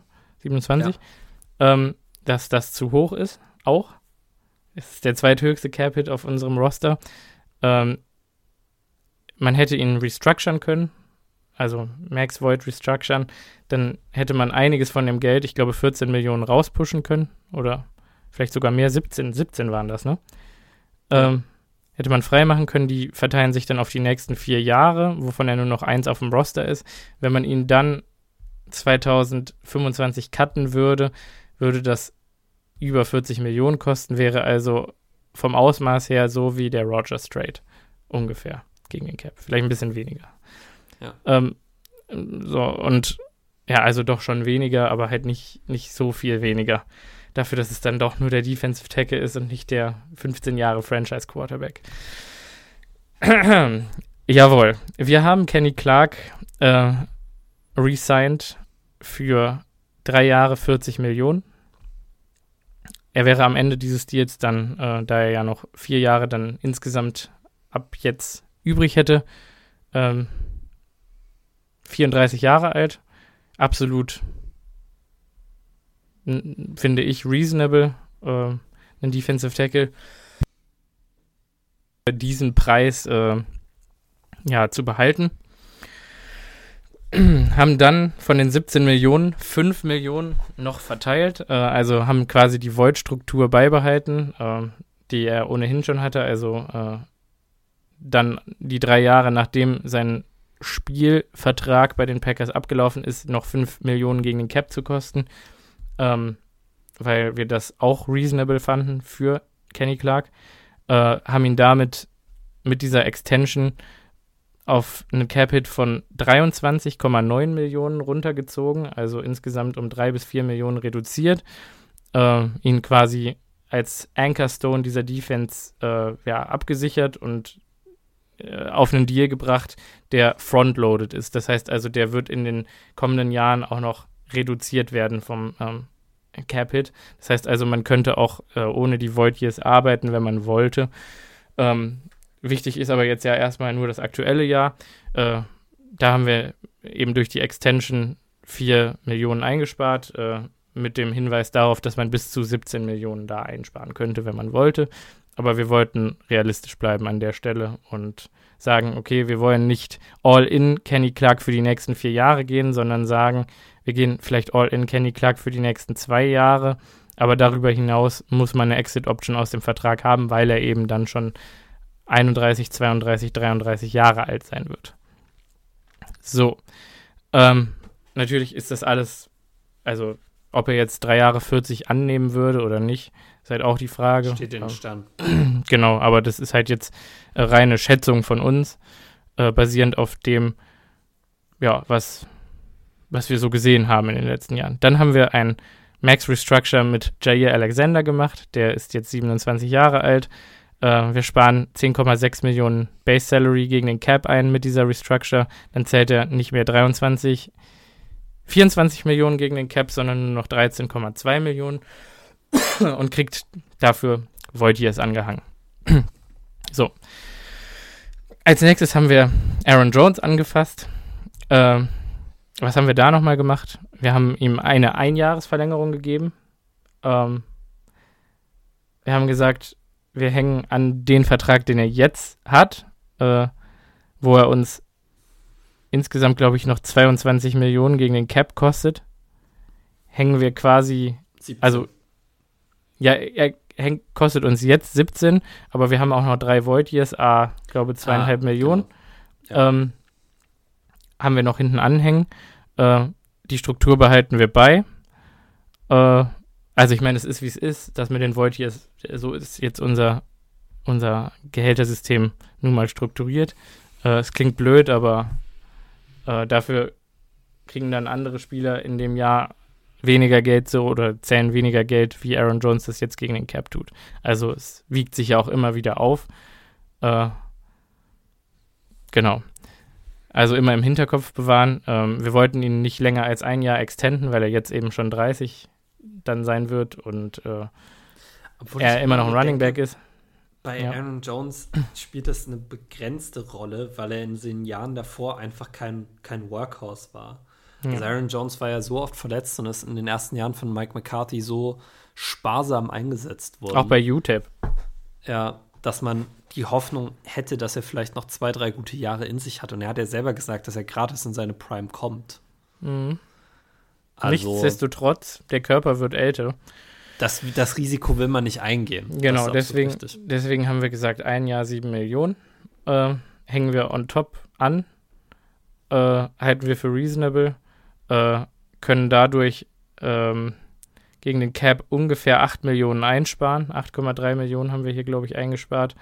Ähm, damit würde er quasi durchschnittlich eine Salary, also eine, eine, eine, Durchschnittsgehaltsreduktion annehmen von ungefähr, was verdient er nochmal im Mittel? 15 äh, ja, pro Jahr auf, äh, ja, dann für die letzten zwei Jahre, was er wirklich effektiv verdient auf 12, 11 Millionen pro Jahr, 10 Millionen, was ich dann ja. für realistisch halte.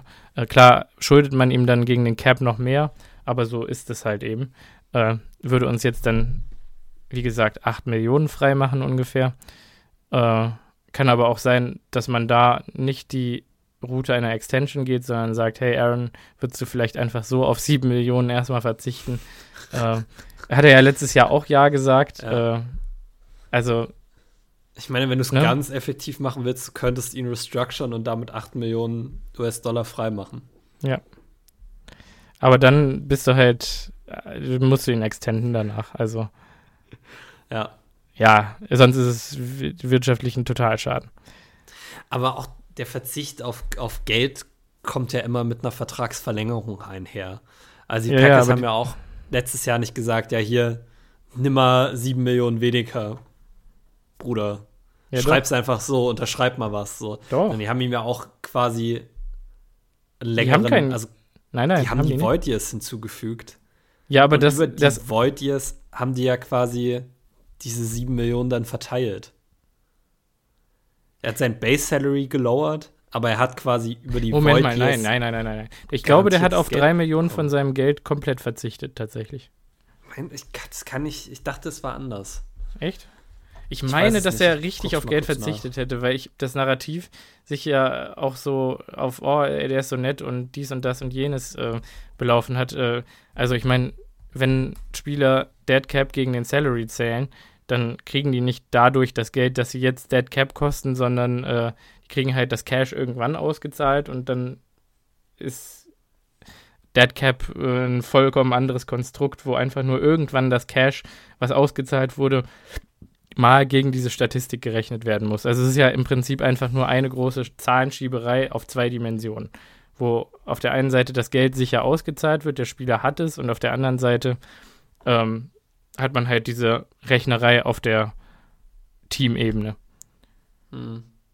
Wir wollten uns nicht von Aaron Jones trennen, jedenfalls. Ähm, also, die haben Void hier hinzugefügt. Mhm. In den Deal. Ja. ja, ja, die haben auf jeden Fall Void Years hinzugefügt, mhm. aber ich glaube auch, dass er auf ein, zwei Millionen, drei Millionen verzichtet hat, aktiv. Also komplett. Aber das müsste, müsste man vielleicht nochmal nachgucken. Nicht, ich will jetzt auch nichts Falsches sagen. Das weiß ich dann, auch nicht genau. Dann haben wir als nächstes auf der Liste Preston Smith mit einem Cap-Hit von 16 Millionen. Äh, wir könnten ihn. Äh, und danach äh, Devondre Campbell mit einem Cap-Hit von 13 Millionen. Ähm, da haben wir so ein bisschen abgewogen. Einen von beiden wollten wir post June 1st designated cutten, weil wir äh, bei Preston 13 Millionen sparen könnten. Oder 14. 12,4. Oh, 12,4. Und bei, jo ähm, bei Devondre Campbell könnten wir 10,5 Millionen sparen, äh, wenn, wenn wir es machen wir haben so ein bisschen überlegt, abgewogen, wer ist der wichtigere Spieler, wer hat letztes Jahr mm, oder über die letzten Jahre konstantere Leistungen gebracht und wir waren uns relativ schnell einig, dass wir Preston erstmal nicht anfassen wollen würden, sondern dass da. Keine Frage, Preston war deutlich, deutlich besser letztes ja. Jahr als Devondre Campbell. Genau, dass Devondre Campbell dann leider der Odd Man Out ist, wird 31 Jahre alt, Preston auch schon 32. Ähm, dennoch Preston der deutlich effektivere Spieler, vor allen Dingen konstant über Jahre hinweg immer produziert, äh, irgendwie auch Leadership im Lockerroom, klar einer der wichtigsten Spieler. Ähm, sicherlich kann man auch gucken, ob man an diesen 16 Millionen nochmal rüttelt, aber eventuell müsste man die auch stehen lassen, um dann nächstes Jahr ähm, ungeschoren mit einem Cut davon zu kommen. So, und deswegen haben wir Preston unberührt gelassen und Devondre Campbell gecuttet, kostet uns dann 3 Millionen Deadcap, äh, whatever, dafür machen wir 10 Millionen frei. Dann haben wir eine, eine Restructure, entschuldigt das Husten, ich bin immer ein bisschen kränklich, äh, von Rashan Gary betrieben, haben seinen Cap-Hit von 15 Millionen auf 10 Millionen verringert, indem wir seine Base Salary in einen Signing-Bonus im nächsten oder über die nächsten Jahre äh, ja, verteilt haben. Äh, 5,3 Millionen gespart. Äh, der Vertrag ist so designt worden, dass man das so macht.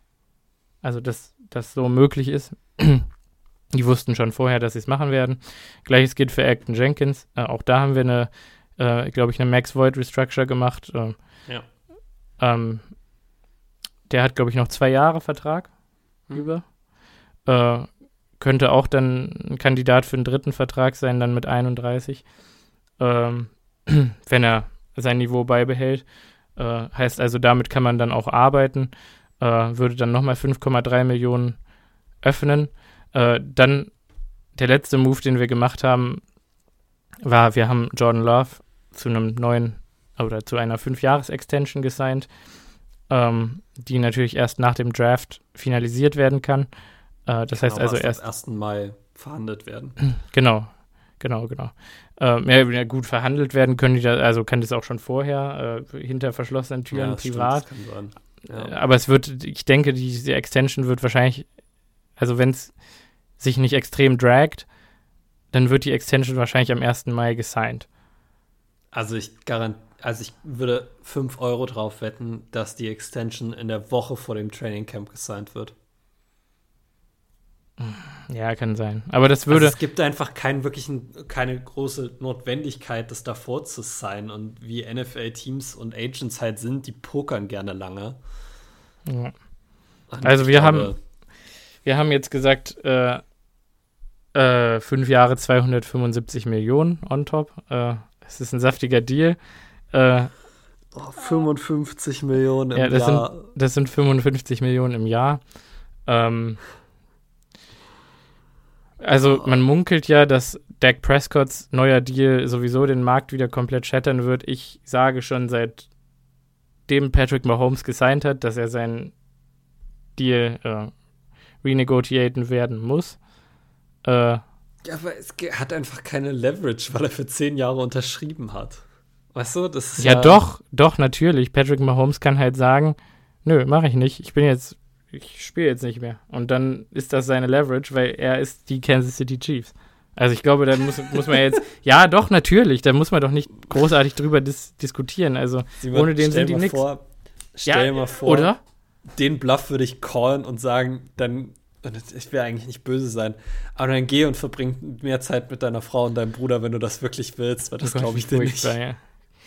ja also. Ich glaube, der Junge braucht Football auch irgendwo.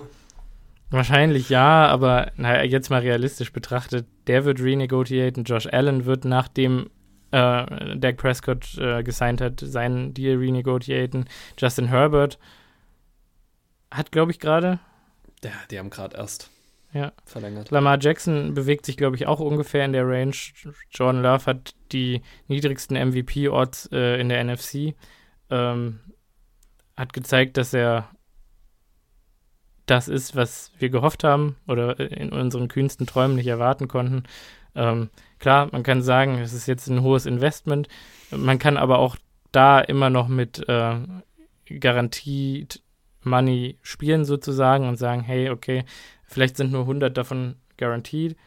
Das ist immer noch eine ganze Menge. Das sind zwei Saisons, die man sich dann fest an ihn bindet und darüber hinaus schaut man dann. Ich würde schon sagen, drei Saisons festbinden müsste ich wahrscheinlich schon müssen.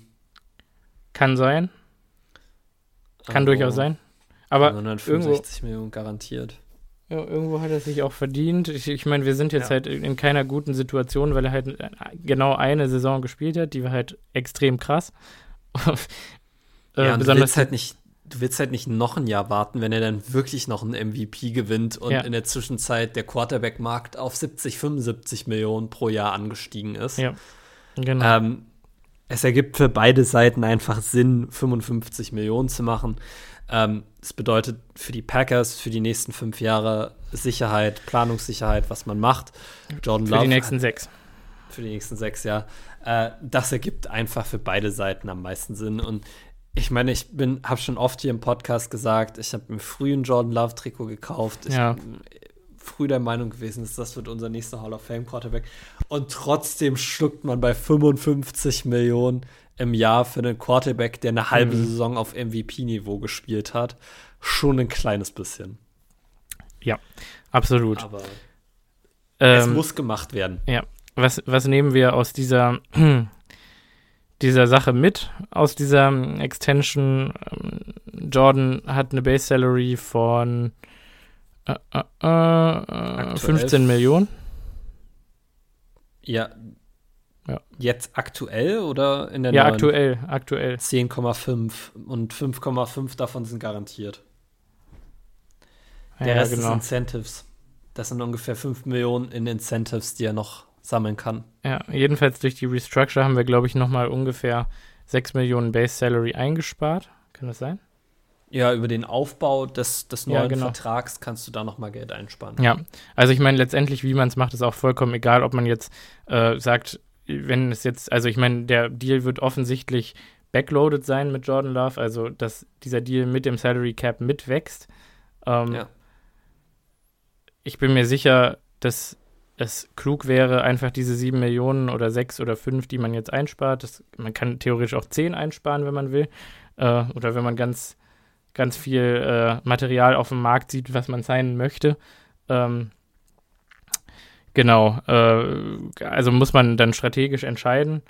Äh, kann man auch als Void, als ein Jahr Void hinten dranhängen, weil man wird höchstwahrscheinlich, wenn dieser Vertrag sich als gut herausstellt, wovon ja die Fate der ganzen Franchise abhängt letztendlich, ähm, äh, wird man mit Jordan, äh, wenn es gut läuft, eh einen neuen Vertrag nach der Hälfte der Zeit äh, aushandeln müssen oder spätestens nach vier Jahren. Und äh, wenn es äh, schief geht, dann ist es eh schief gegangen und dann, äh, ja, wird man auch einen ja. Weg finden, dass dieses Void hier dann nicht 2030 triggert. Also äh, so oder so, es ist einfach nur Schieberei jetzt auf dem Sheet äh, und sorgt eben dafür, dass wir ungefähr mit 40 bis 45 Millionen äh, Cap Space rechnen könnten.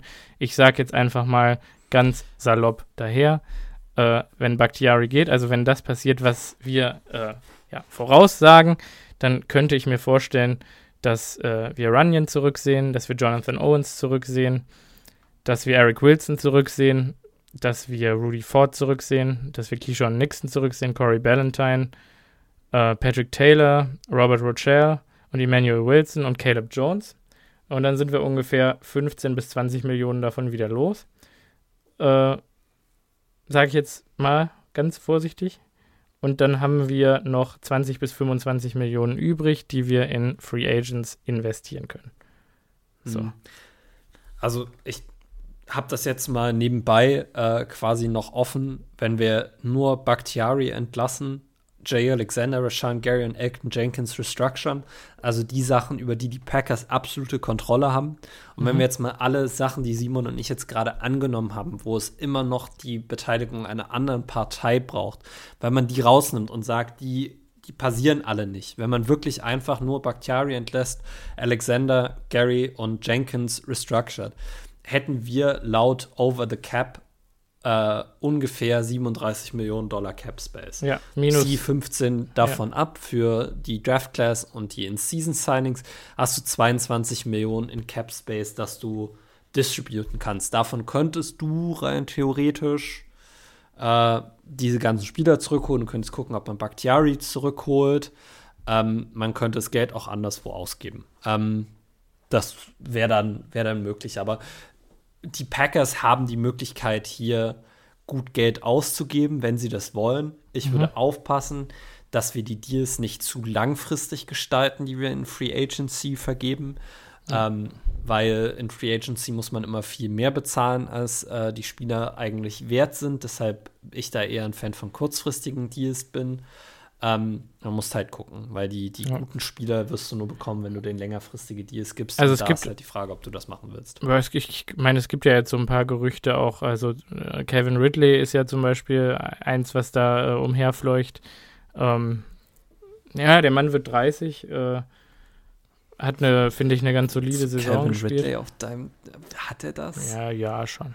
Oder hatte er vier gute Spiele diese Saison, die einfach so überragend war, dass seine Stats insgesamt nicht so schlecht aussehen. Aber als Multiple Calvin Ridley ja, gut, also, Fantasy kann ich nur sagen, der Mann war stark enttäuschend zum Teil. Ja, aber Trevor Lawrence war auch stark enttäuschend. Ja, gut. Ja, aber äh, also realistischerweise äh, muss man einfach mal sagen, wir haben hier genügend Geld, um uns in einen Veteran Safety reinzuholen, was, glaube ich, dringend notwendig sein wird. Ja, wir haben genügend Geld. Mike Linebacker finde genau. ich auch noch viel wichtiger als ein ja. Wide Receiver.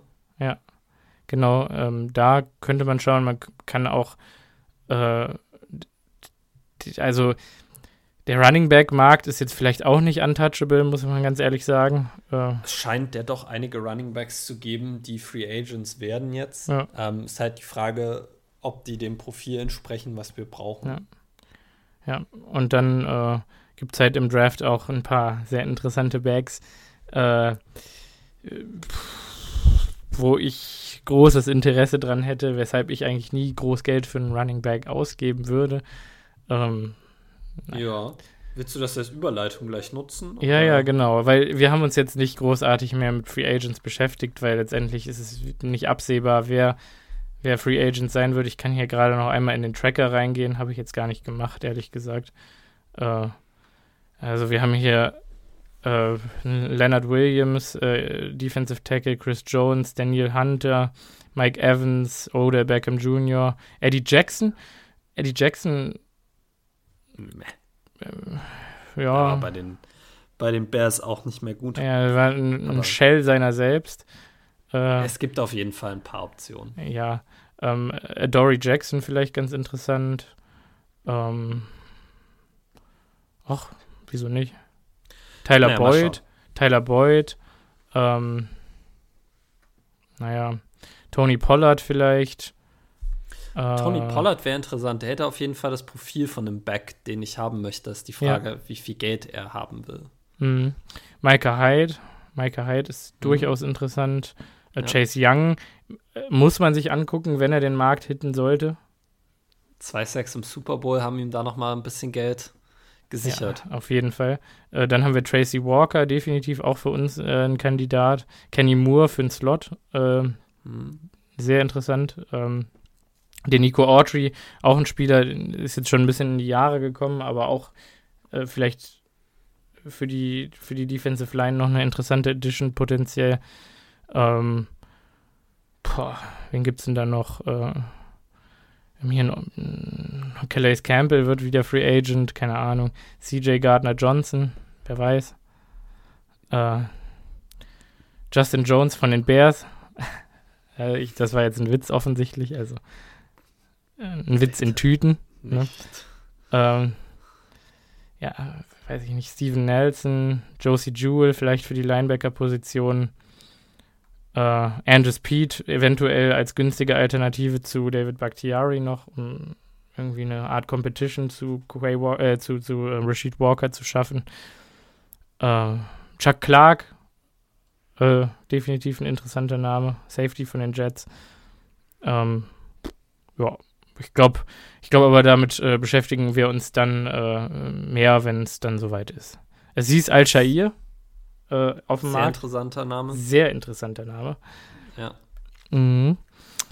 Äh, gut, genug davon. Also, äh, ab in den Mock, würde ich sagen. Ja. Das, was, das, was wir doch eigentlich alle wollen. Jetzt haben wir eine Stunde Zahlen gewälzt hier. Genau, also ja. vorab zum Mock ein paar Sachen. Ähm, für alle von euch, die letztes Jahr schon meine Mocks hier im, im, im Podcast mitverfolgt haben. Ähm, das System, was ich wähle, um die Mocks für den äh, Podcast vorzubereiten, sind, dass ich mir, also dieses Mal waren es die äh, ersten vier Mock-Draft-Machines, die einem angezeigt werden, wenn man in Google Mock-Draft Simulator ähm, eingibt dass ich äh, alle vier nebeneinander öffne und die Picks in allen vier durchsimuliere. Ähm, Spieler, die ich an den einzelnen Picks nehmen kann, sind nur Spieler, die in allen vier äh, Mock Draft Machines immer noch verfügbar gewesen sind beziehungsweise weil es vier sind, habe ich mir eine Kredenz oder eine Kadenz von zwei oder drei Picks gelassen. Also wenn die in einem Mock drei Picks davor gegangen sind, dann konnte ich sie auch noch für den Mock auswählen, aber das begrenzt die Anzahl der Spieler, die man nehmen kann, ungemein. Finde, ich finde aber auch, dass es ein realistischeres Bild erzeugt, weil auch im, im richtigen NFL-Draft wird es am Ende so sein, dass einige Teams höher Beziehung äh, auf manche Spieler sind als andere. Und wenn ich das jetzt nur mit PFF machen würde, gibt es einfach Steals, die man in der vierten, fünften Runde kriegen würde, die so in der vierten, fünften Runde nicht da sein werden. Und dadurch, dass du verschiedene äh, Mock Draft Simulators benutzt, kann man das so ein bisschen ausbalancieren. Weil wenn alle vier low auf einem Spieler sind, weiß man, okay, der hat eine relativ gute Chance, auch noch spät zu gehen. Wenn aber zwei Mock Draft Simulators sehr hoch auf einem Spieler sind und zwei sehr niedrig, dann weiß dass man, hätte das halt auch so im echten Draft sein können, dass da jemand anders, ein anderes NFL-Team, da noch mit reingrätscht. Deshalb das die grundsätzlichen Voraussetzungen. Ja. Ähm, ich habe mir auch zwei Trades erlaubt in dem, in dem Draft. Die Trades habe ich mit dem äh, Trade Value Chart gemacht. Das heißt, die äh, sollten auch hinreichend realistisch sein. Ich ah, muss ja, ja, ja, rede ruhig weiter erstmal. Auch noch zwei Disclaimer vorab schicken. Äh, zum einen für einen Packers Mock Draft ist es extrem wichtig, einen Relative Athletic Score zu haben, weil ja. die Packers sehr auf ihre Athletik achten. Den hatte ich jetzt hier offensichtlich noch nicht, weil der Combine erst nächste Woche ist. Also ist es weniger ein Mock, was würden die Packers tun, was glaube ich, was die Packers tun würden, und mehr ein Mock, was würde ich tun in der Situation. Und ich bin nicht 100% zufrieden mit diesem Mock. Es ist ein Mock Draft 1.0.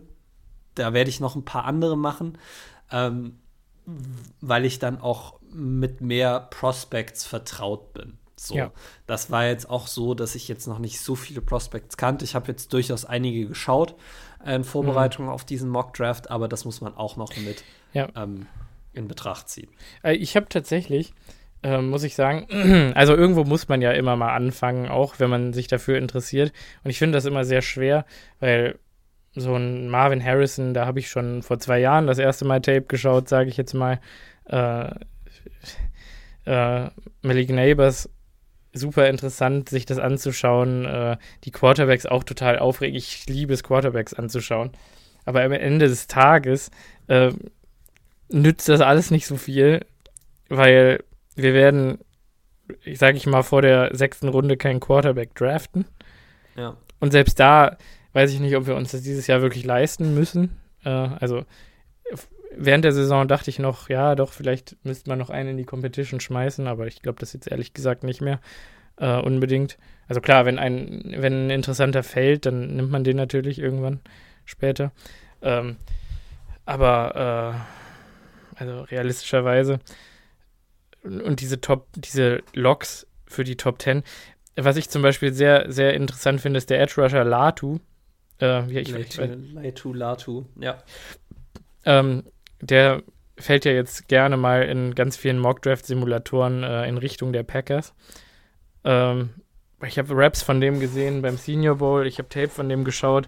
Ähm, weil ich dachte, ah, okay, der fällt zu uns, könnte der vielleicht eventuell interessant werden für uns, ähm, muss aber sagen, also der fällt niemals aus der Top 15 raus und ähm, ich kann dir sagen, warum der aus der Top 15 rausfallen könnte. Warum?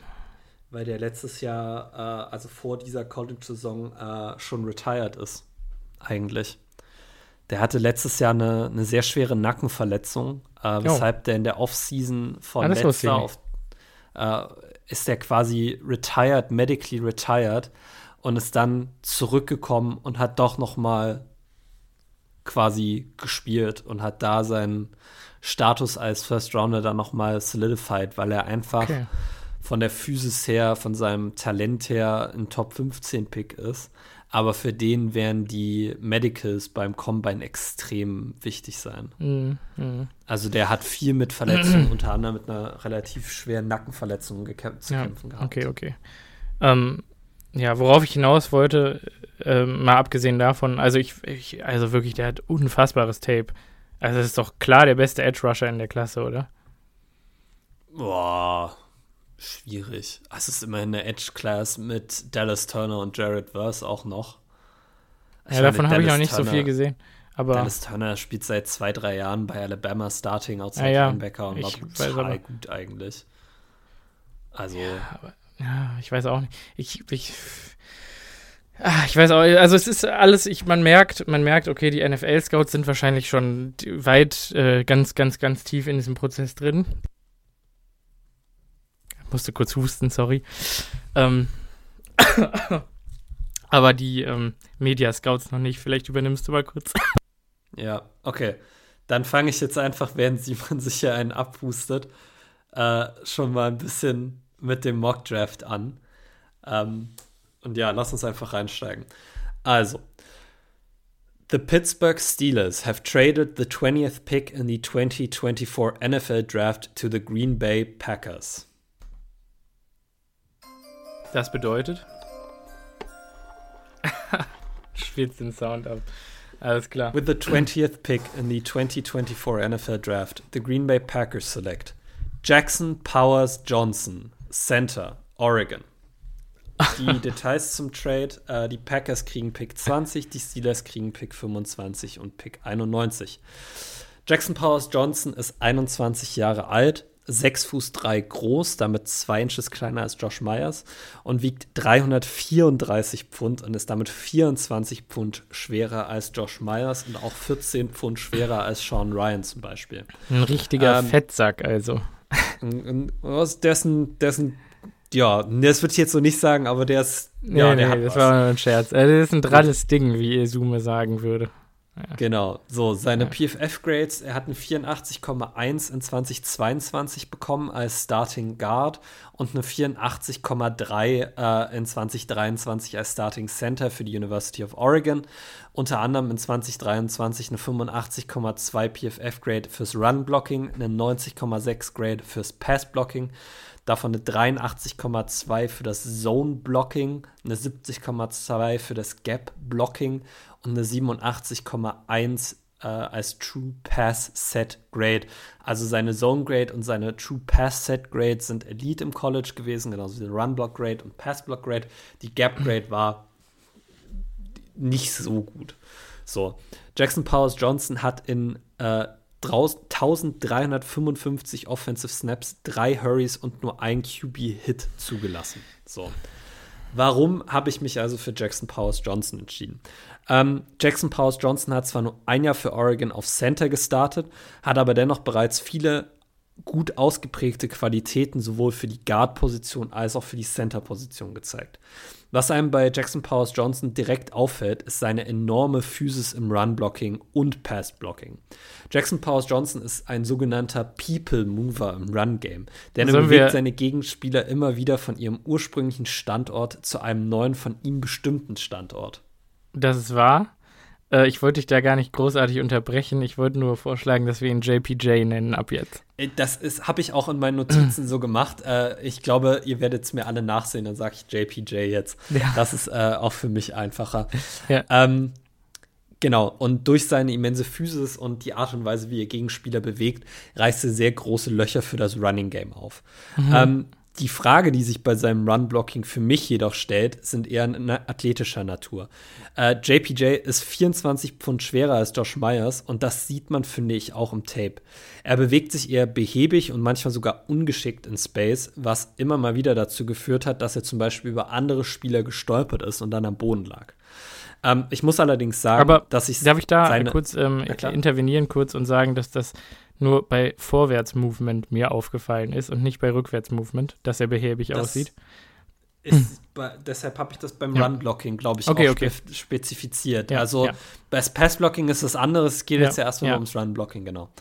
Ähm, Genau, ich finde seine Athletik in Space noch ausreichend. Äh, Oregons mhm. Offense basiert auf einem RPO Downhill Running Scheme, äh, Scheme, was zwar ein bisschen weniger Bewegung in Space erfordert als das Zone-Stretch Running Scheme der Packers, aber in beiden Schemes wird von einem Center erwartet, dass er pullen kann, dass er aufs zweite Level äh, hochgehen kann, um Linebacker zu blocken. Also beide Schemes mhm. erfordern eine gewisse Athletik von ja. einem Center.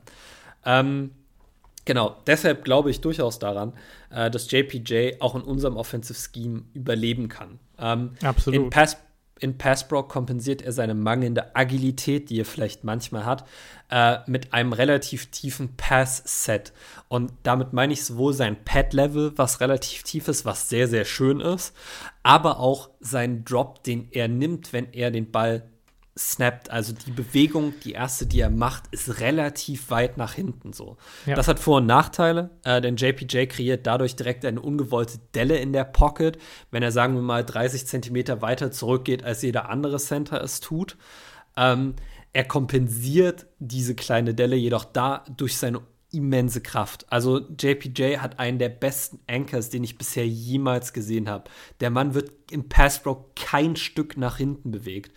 Und das erinnert mich absolut an Elton Jenkins, als er bei Mississippi State war, weil der hatte den mhm. besten Anchor damals in seiner gesamten Draft Class. Ja. Ähm, und das ist für mich bei JPJ genau das Gleiche. Also, obwohl er am Anfang ein bisschen mehr Grund hergibt, um nicht schnell nach innen geschlagen zu werden, macht er es halt einfach dadurch wett, dass ihn keiner zurückschieben kann. Und der hat immerhin auch gegen äh, Teams wie Washington gespielt, die extrem große und massige Defensive Tackles haben. So, und da ist es schon beeindruckend, sich da auch so halten zu können. So. Ähm, was mir bei JPJ auch aufgefallen ist, ist, dass er einer dieser Offensive Linemen ist, die sich ständig Arbeit suchen. Also egal, mhm. ob es im Run-Blocking oder im Pass-Blocking ist, du wirst selten eine Situation sehen, in denen er nicht seine Hände an einem Gegenspieler hat. Und dabei hat er trotzdem noch eine gewisse äh, Gap-Disziplin. Also was einige Center, zum Beispiel auch Josh Myers machen, die machen ihren Pass-Set, sehen, okay, durch mein Gap kommt jetzt grundsätzlich nicht jemand, dann helfe ich meinem Right Guard aus. Und dann kommt das, was kommen musste, ein Delayed Blitz von einem Linebacker oder ein Stunt und der äh, Edge Rusher ist quasi clean durch, weil die Kommunikation zwischen Center und Guard nicht funktioniert hat. Sondern man hat bei JPJ immer ganz genau gesehen, dass er, wenn äh, sie im Pass Coverage, also im Pass Pro sich zurückfallen lassen, er immer erstmal rumguckt, liest Stunt, Delayed Blitz, nein, bei mir ist auch keiner, dann haue ich meinen Nebenmann um.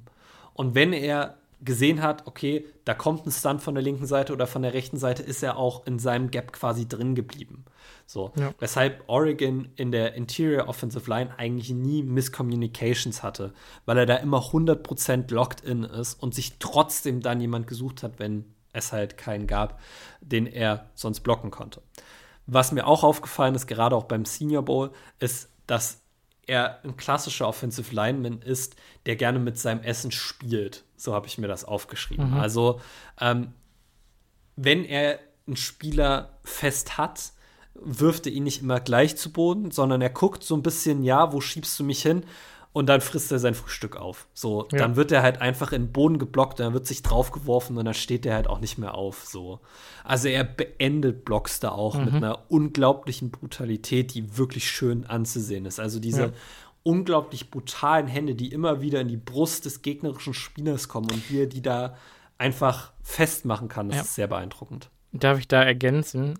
Mir ist auf dem Tape generell auch aufgefallen, also mal abgesehen davon, dass er einen heftigen Punch hat mit den Händen, ähm, wie er diese Punches platziert, ist wirklich auch sehr beeindruckend, weil er total oft auch mit seinem ersten Punch direkt so eine Missbalance äh, in seinem Gegner auslöst, dass er dem einfach komplett das Momentum nimmt und der Gegner dann so ein bisschen wie mit den Füßen im Matsch dasteht und dann nicht so richtig weiß, wohin jetzt, was ist jetzt, und dann ist der Rap ja im Prinzip schon verloren.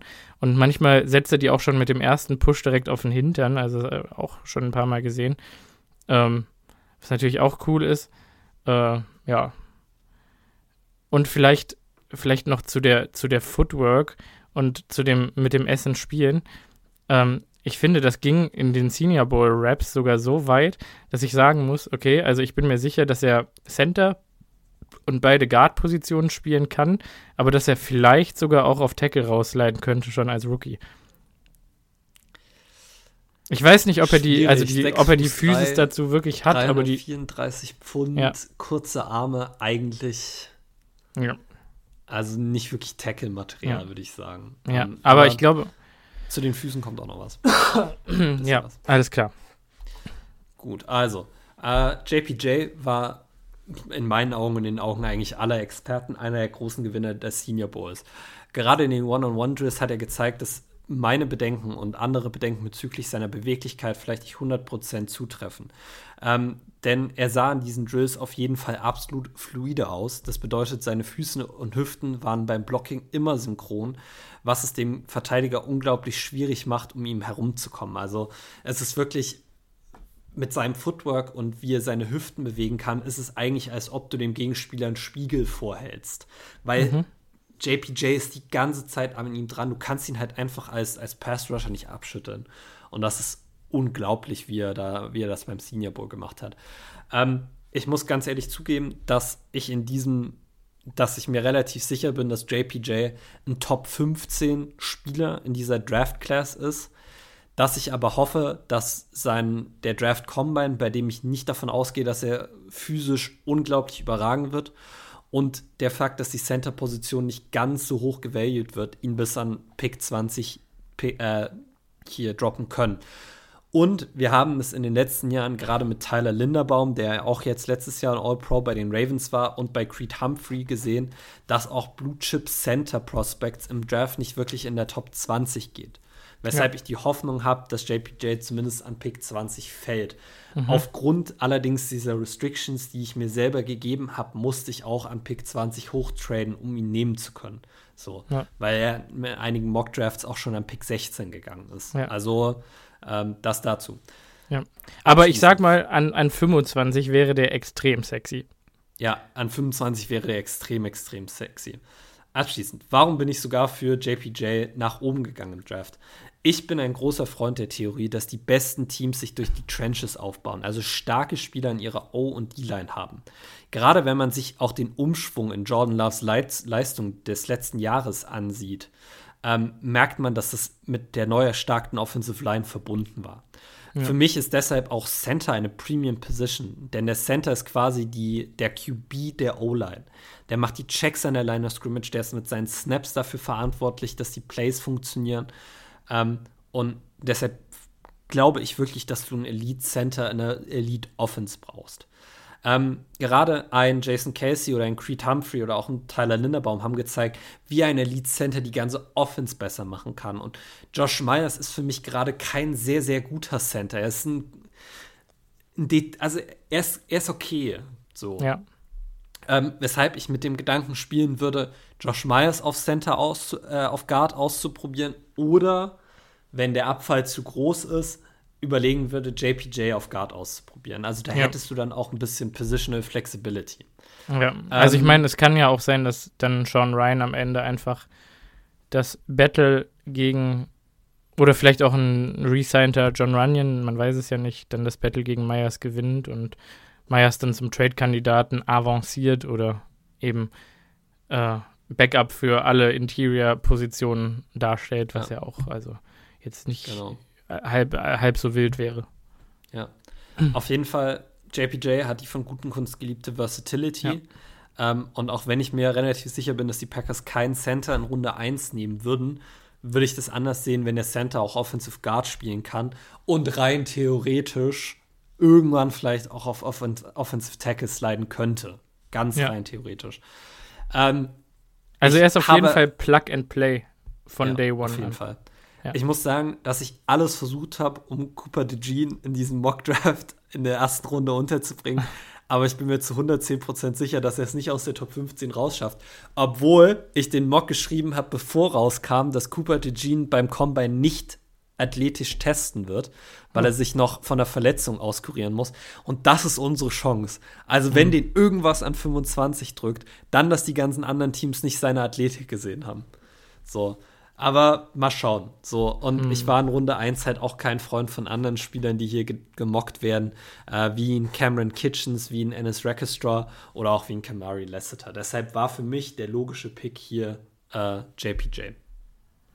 Ja, die Tackles müsste man sich nochmal genauer anschauen, aber da bin ich tatsächlich in der ersten Runde noch nicht so tief drin wie in den Mitrunden. Die waren, die Tackles, ja. die ich nehmen wollen mhm. würde, waren an, waren alle weg. Und ich möchte okay. nicht für äh, einen Darius Mims hochtraden oder einen Taylor Guyton.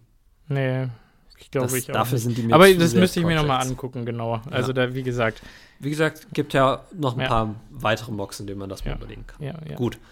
Also, dann zum nächsten Pick. Um, ähm, the pa Green Bay Packers have traded the 41st pick to the Jacksonville Jaguars. Ist auch der letzte Trade, ich verspreche es. Ja. So. Ja.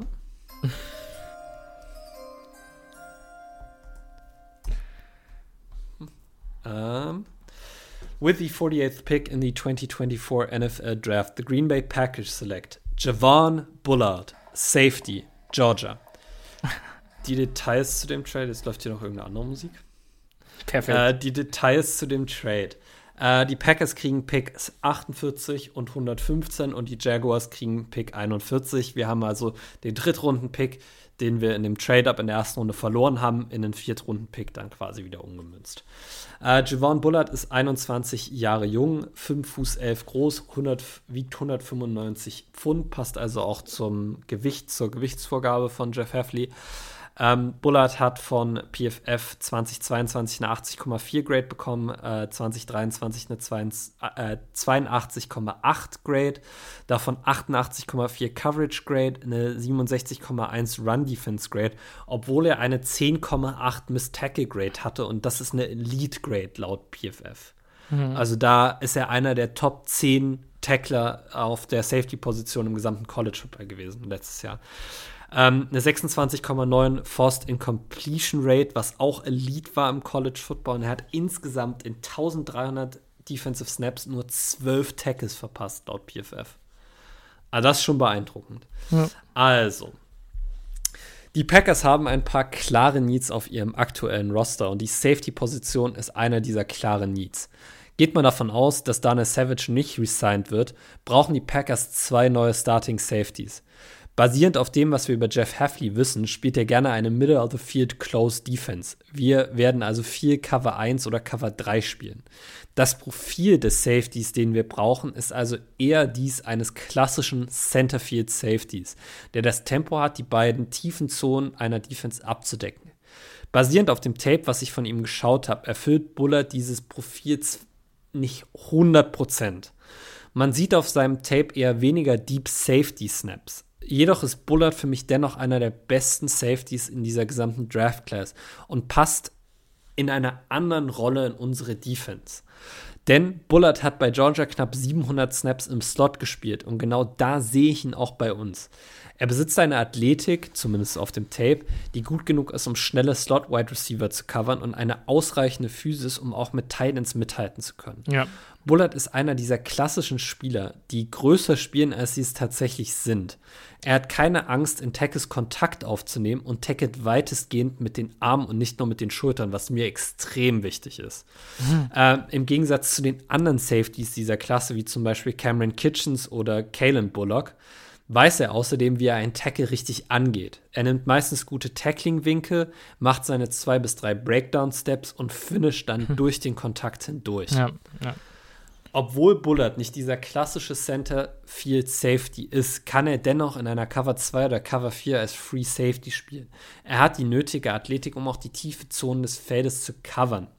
Ähm, ich muss ja auch sagen, und ich weiß, Simon sieht das auch so, nur weil ich das jetzt nicht klassisch auf seinem Tape gesehen habe, bedeutet das nicht, dass er nicht auch diese Centerfield Safety Rolle spielen kann. Mhm. Ich konnte nur einfach basierend auf dem Tape nicht verifizieren, ob er die Schnelligkeit hat, um Sideline zu Sideline zu covern. Ja. Ich konnte verifizieren, dass er die Schnelligkeit hat, um vertically zu covern. Das heißt zum Beispiel eine Seam-Route von einem Tight End kann er auch covern. So viel Long Speed hat er.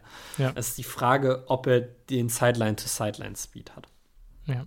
Und ich fand auch, ja. dass man Javon Bullets Game angemerkt hat, dass er aus der berüchtigten Georgia Defense kommt. Mhm. Denn er ist ein unglaublich disziplinierter Spieler, der in Coverage kaum Fehler macht. Ähm, alles in allem muss ich tatsächlich sagen, dass ich fast ein bisschen überrascht wäre, wenn Bullard bis an Pick 48 fällt. Ich glaube allerdings dennoch dran, weil einige NFL-Teams sein, seine unterdurchschnittliche Physis und seine fehlende Production, weil er einige Teams gedroppt hat, ähm, nutzen werden, um andere Spieler zu bevorzugen. So. Ähm, für mich ist er allerdings der perfekte Safety in der Jeff Heffley Defense, weil er die Versatility hat, um eventuell auch diesen Post Safety zu spielen. Wenn er es aber nicht macht, ist er für mich einfach ein Starting Slot Corner Day One. Mhm. Egal, ob wir eine Cover 2 spielen, dann kannst du ihn auf Free Safety spielen oder in der Cover 1, Cover 3 kannst du ihn in den Slot runterziehen.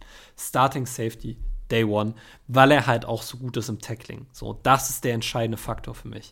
Äh, Bullard ist für mich ein Spieler wie Brian Branch letztes Jahr, bei dem NFL-Teams sich wegen bestimmten Aspekten seines Games zu viele Sorgen machen. Es aber einfach nur die richtige Usage braucht, um ihn zum Defensive Rookie of the Year-Kandidaten zu machen. Ähm, für mich ist Bullard einer dieser Spieler, bei der ich mich im Draftroom auf den Tisch stellen würde und sagen würde, wir müssen den an 48 nehmen. Es gibt, wir müssen ihn wirklich nehmen. Ja. Also ich bin absolut hin und weg. Wie gesagt, Fähigkeiten in Man-Coverage sind ausgeprägt. Ich liebe die Art und Weise, wie er tackelt und das ist was, was unserer Defense fehlt. Und ich finde, also ich würde jetzt noch gerne ergänzen, ich finde, wenn er in Zone-Coverage ist, also der Typ liest das Game unglaublich gut. Ja. Äh, auch wenn er manchmal Interceptions fallen lässt, aber äh, also ich meine, die Hände kann man ja auch trainieren, also das wird ja jetzt wohl ja. eher nicht das größte Problem sein. Und ich finde auch, dass er tatsächlich Runplays ganz gut identifiziert und, und, und auch da sehr patient ist. Ähm, und deswegen muss ich auch sagen, wegen dieser beiden Fähigkeiten, ähm, da, dadurch, dass er dann auch noch so ein sicherer Tackler ist, ähm, dass ich einfach ein gutes Gefühl hätte, ihn als Typen, der Big Plays ausräumt, auch als äh, Single High Safety zu spielen. Weil, weil, selbst wenn er Sideline to Sideline nicht der aller, aller schnellste ist, aber er, er macht das weg irgendwie durch, durch sein gutes Spielverständnis. Und das gleicht es so ein bisschen aus. Also, das war jetzt so noch mein Take dazu. Von daher, ja. ich finde den Pick sehr cool. Äh, ich wenn das zutrifft, was ich jetzt sage, dann funktioniert der Pick danach nicht mehr ganz so gut. Ähm, äh, sag ich jetzt schon mal. Ja, das ist alles äh, Mix and Match. Es ist immer Ja, gut, genau. auch mehrere Optionen zu haben. Absolut, Ähm, absolut. Aber der, und- der nächste Pick wird dann halt ein bisschen unwahrscheinlicher. Das wäre wär Ja. dann wahrscheinlich, dass wir eher in eine andere Richtung gehen würden. Aber ich sehe auch die Slot-Corner-Sache.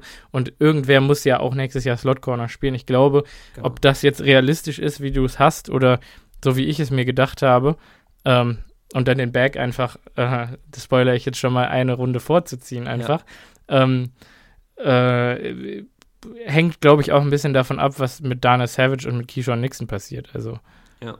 Werden wir in den gesagt, nächsten Wochen also, sehen, ja. ich kann mir durchaus vorstellen, dass wir Javon Bullard nochmal in einem Mock-Draft von mir sehen, dann Ja. vielleicht in der Centerfield-Rolle projected. Ähm, in diesem Mock habe ich das halt gerade nicht Ja. gemacht, sondern habe mich entschieden, ihn eher Ja. als Slot Ja, Corner ja. zu projecten. Und deshalb, äh, with the 58th pick in the 2024 NFL Draft, the Green Bay Packers select Kalen Bullock, Safety, USC.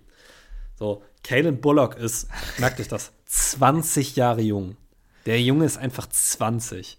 6 Fuß 3 groß, 190 Pfund schwer. Also auch gerade noch basierend auf dem, was wir wissen, in diesem Weight Limit.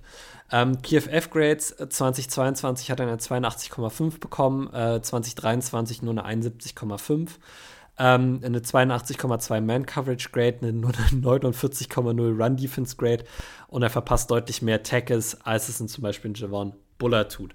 Warum Mhm. habe ich mich trotz dieser schlechten 2023er Grade dennoch für Kalen Bullock entschieden? Also vorab erstmal kurz, der Pick hat mir tatsächlich Bauchschmerzen bereitet. ähm, die Packers haben in der Vergangenheit gezeigt, dass sie, äh, dass ihre Erst- und Zweitrunden-Picks auch im Jahr 1 schon eine gewisse Rolle spielen sollten. Das heißt nicht, dass sie starten sollen, sondern nur, dass sie eine gewisse Rolle spielen sollten. Aber viele Prospects, die an, dieser, an diesem Punkt noch verfügbar waren, project nicht wirklich als Early Impact Guys. Zumindest basierend auf unseren Needs. Also natürlich hätte ich hier noch einen Wide Receiver mir eventuell anschauen können, aber die Receiver, die da noch auf dem Board waren, hätten sich halt einfach nicht in Jahr 1 oder Jahr 2 oder Jahr 3 durchgesetzt gegen Dontavian Wicks, Jane Reed oder Christian Watson so. Ähm, ich wollte hier zunächst tatsächlich einen Linebacker mocken, äh, aber nach einer kurzen Tape-Session hatte ich bezüglich der verfügbaren Junior Colson von äh, Michigan und Jeremiah Trotter Jr. Clemson mehr Bedenken als positive Gefühle. Beide Spieler werden in meiner humble opinion gegen den Lauf in der NFL extrem strugglen. Ähm, und ich glaube auch durchaus, dass ihre Coverage-Skills sich nur bedingt translaten lassen. Ähm, ich habe deshalb in der Folge noch über viele weitere Spieler nachgedacht, konnte mich aber für keinen Spieler wirklich begeistern. Ähm, für mich wirkt es fast so, als ob diese Klasse in der späten zweiten Runde nicht viele Spieler hat, die uns direkt helfen würden, basierend einfach auf den Needs, die wir in, unserer, in, in unserem Team aktuell haben. Ähm, für diesen Mock, äh, genau, ich könnte es also ich könnte also auch einen extrem aggressiven Uptrade in Runde 1 sehen, bei dem wir diesen Zweitrunden-Pick abgeben, zum Beispiel. Mhm. Ähm, ich weiß, Simon hat in der äh, Instagram-Gruppe die Idee gefloatet, vielleicht auch äh, einen Zweitrunden-Pick oder den Erstrunden-Pick wegzutraden. Nee, das war ich gar nicht. Das war, äh, ich weiß gar nicht, wer das war. Äh, ich oder bin, irgendjemand anders. ich bin Ah, du eigentlich hast gar nicht. die Nachricht nur weitergeleitet. Ja, ja, genau, ah, genau. Now I see. Okay, dann tut mir das natürlich leid. Ich habe die ursprüngliche Nachricht in äh, der Instagram-Gruppe nur so halb gesehen, weil Simon mir die nochmal privat geschickt hatte. Mhm. Äh, Finde ich auch eine gute Idee, aus der ersten Runde zurückzutraden, in der Hoffnung, einen Erstrunden-Pick für nächstes Jahr noch aufzusammeln, weil zwei Erstrunden-Picks sind immer toll. Ähm, Anfang der zweiten Runde gibt es ja auch sicher noch Spieler, die äh, interessant werden. Äh, aber wie gesagt, ich glaube, dass die Ende der zweiten Runde nicht mehr so viele Spieler da sind, bei denen ich den Value sehen würde. Also, es gibt natürlich Spieler, die uns verbessern könnten, die sind aber eher Projects, wo ich mir nicht 100% sicher bin, ähm, wer da wirklich garantiert äh, effektiv sein kann. Und das ist Darf ich- immerhin noch ein Zweitrunden-Pick. Darf ich dazu mal ganz kurz noch meinen Senf abgeben? Ich bin tatsächlich nicht so ein Fan davon. Also, ich mache das in Madden auch immer, dass ich äh, meinen jetzigen Zweitrunden-Pick für den nächstjährigen First-Round-Pick trade. Und dann habe ich halt jedes Jahr, also ein Jahr lang habe ich dann halt keinen Second-Round-Pick und dann habe ich jedes Jahr danach äh, immer zwei First-Round-Picks. Ähm, Mhm. Aber das hat ja Aber auch ich mein- vorgeschlagen. Nee, aber so vom Prinzip her ist das ja dieses, ähm, also war, war das ja der Gedanke, das, äh, ähm, ähm, vielleicht aus der ersten Runde rauszutraden. und dann hm. ich, oder, also ich, oder vielleicht auch. So. Also ich würde, wenn, dann würde ich vielleicht sagen, ich um den Punkt jetzt mal fertig zu machen, den Kalen Bullock-Pick ähm, würde, also ich finde ihn nicht schlecht, aber ich weiß auch nicht, wie comfortable ich damit wirklich bin. Und eventuell. Ich, ne, kommt da noch dazu, ja. Ja, würde ich vielleicht. Es gibt schon, Mid-Round gibt es schon sehr viel Talent und vielleicht sehen wir das auch in ein paar Wochen anders, wenn wir tiefer noch in der Materie drin sind. Ja. Ähm, also gehe ich mal von aus. Aber jetzt gerade würde ich eigentlich sagen, könnte man mit dem Pick von Kalen Bullock entweder nach vorne traden, wie du gesagt hast, ähm, um nochmal ein zweites Mal in die erste Runde zu kommen äh, und vielleicht dann doch noch ein. Ne? Ähm, oder man geht halt wirklich nach hinten und sagt, okay, wir geben den ab und holen uns dafür einen, einen früheren Drittrunden-Pick, wo wir dann äh, Richtung Running Back schon mal schielen, ja. weil ich ein bisschen Angst habe um unser Prospect, äh, ja. was uns, glaube ich, beiden sehr gut gefällt. Ähm, und auf der anderen Seite würde man dann vielleicht noch einen späten Drittrunden-Pick on top bekommen oder vielleicht einen Viertrunden-Pick und ehrlich gesagt, also Mid-Round-Tackles und äh, Guards gibt es da also wirklich. Also, ich habe deinen gescoutet und ich habe so viele entdeckt, die ich lieber gehabt hätte. Äh, sag ich die schon mal waren vorweg. leider alle schon weg, die Echt? du mir heute geschrieben hast. Die waren alle schon weg, die habe ich mir auch alle angeschaut. Ja, die also alle, da sind ja ein paar richtig gute dabei. Die sind alle Late Third Round spätestens gegangen. Okay, krass. Weil also ich habe sogar einen gehabt, wo Roger Rosengarten schon in der zweiten Runde gegangen ist. Was? Okay, ja. da, aber, aber ich verstehe es, weil ich habe echt tolle Raps von dem gesehen und dachte mir, cool. Also vom, vom Typen her, ähm, boah, also vom, vom, vom Playstyle her erinnert mich dieser Rosengarten so ein bisschen an Brian Bulaga, auch so ein starksiger, großer Tackle irgendwie, der immer so ganz Viertel vor Holding ist. Äh, aber irgendwie, ja. irgendwie coole Footwork, äh, spezielle Technik. Ja, naja, gut. Gut. Weiter im Text. Dann, Kalen Bullock. Aber jetzt noch ganz kurz zu Kalen Bullock. Also, ja. Kalen Bullock ist wahrscheinlich der beste Ballhawk dieser Klasse und wahrscheinlich ja. der einzig wirklich klare Centerfield Safety. Mhm. Er hat in seinen drei Jahren bei USC neun Interceptions gefangen und zeigte dabei immer wieder grandioses Sideline-to-Sideline-Speed.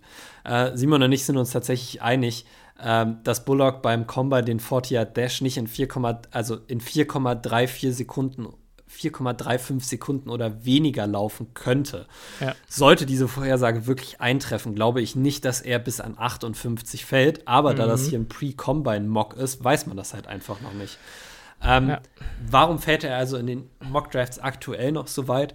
Ähm, naja, so klar seine Stärken auch sind, so klar sind seine Schwächen halt auch. Bullock hat eine absolute Aversion dagegen, Run-Support zu spielen. Ja. Äh, Simon meinte nicht ganz so unrecht zu mir, dass er oft so aussieht, als ob er überhaupt keine Lust hat, gegen den Lauf zu verteidigen. Ja. Ähm, sein College-Tape zeigt auch ganz klar, dass Bullock eher auf einen Tease gehen wollte, anstatt solide Defense zu spielen. Das zeigt sich auch in dem Umstand, dass er von Playfakes oft komplett aus dem Spielzug genommen werden kann. Ja, er liest das, stimmt, das Spiel das halt stimmt. Genau, er liest das Spiel halt nicht richtig, sondern versucht sich immer in eine Position zu bringen, wo er einen Pick forcen kann. Und das ja. exposed ihn halt immer wieder gegen Big Plays. So, that being said, wir hatten das Thema schon öfter bei Christian Watson und ich glaube, dass es hier auch anwendbar ist. Kalen Bullock hat einen Play-Trade, den ich als X-Factor einschätzen würde. Er ist der perfekte Deep Safety für die Jeff Heffley Defense. Und ich glaube, dass wenn wir ihn an 58 bekommen, könnten wir ihn definitiv nehmen sollten. Dieses Sideline-to-Sideline-Speed ist einfach ein X-Faktor. Außerdem ist er noch relativ jung und hat bei USC wirklich nie solides Coaching bekommen. Es ist absolut insane, was USC an Defensive Coordinators in den letzten Jahren hatten, weil die waren so trash, wirklich. Die waren so ja. schlecht. Und, das möchte ich auch noch dazu sagen, 2022 sah sein Play-Finding gegen den Lauf auch noch besser aus. So.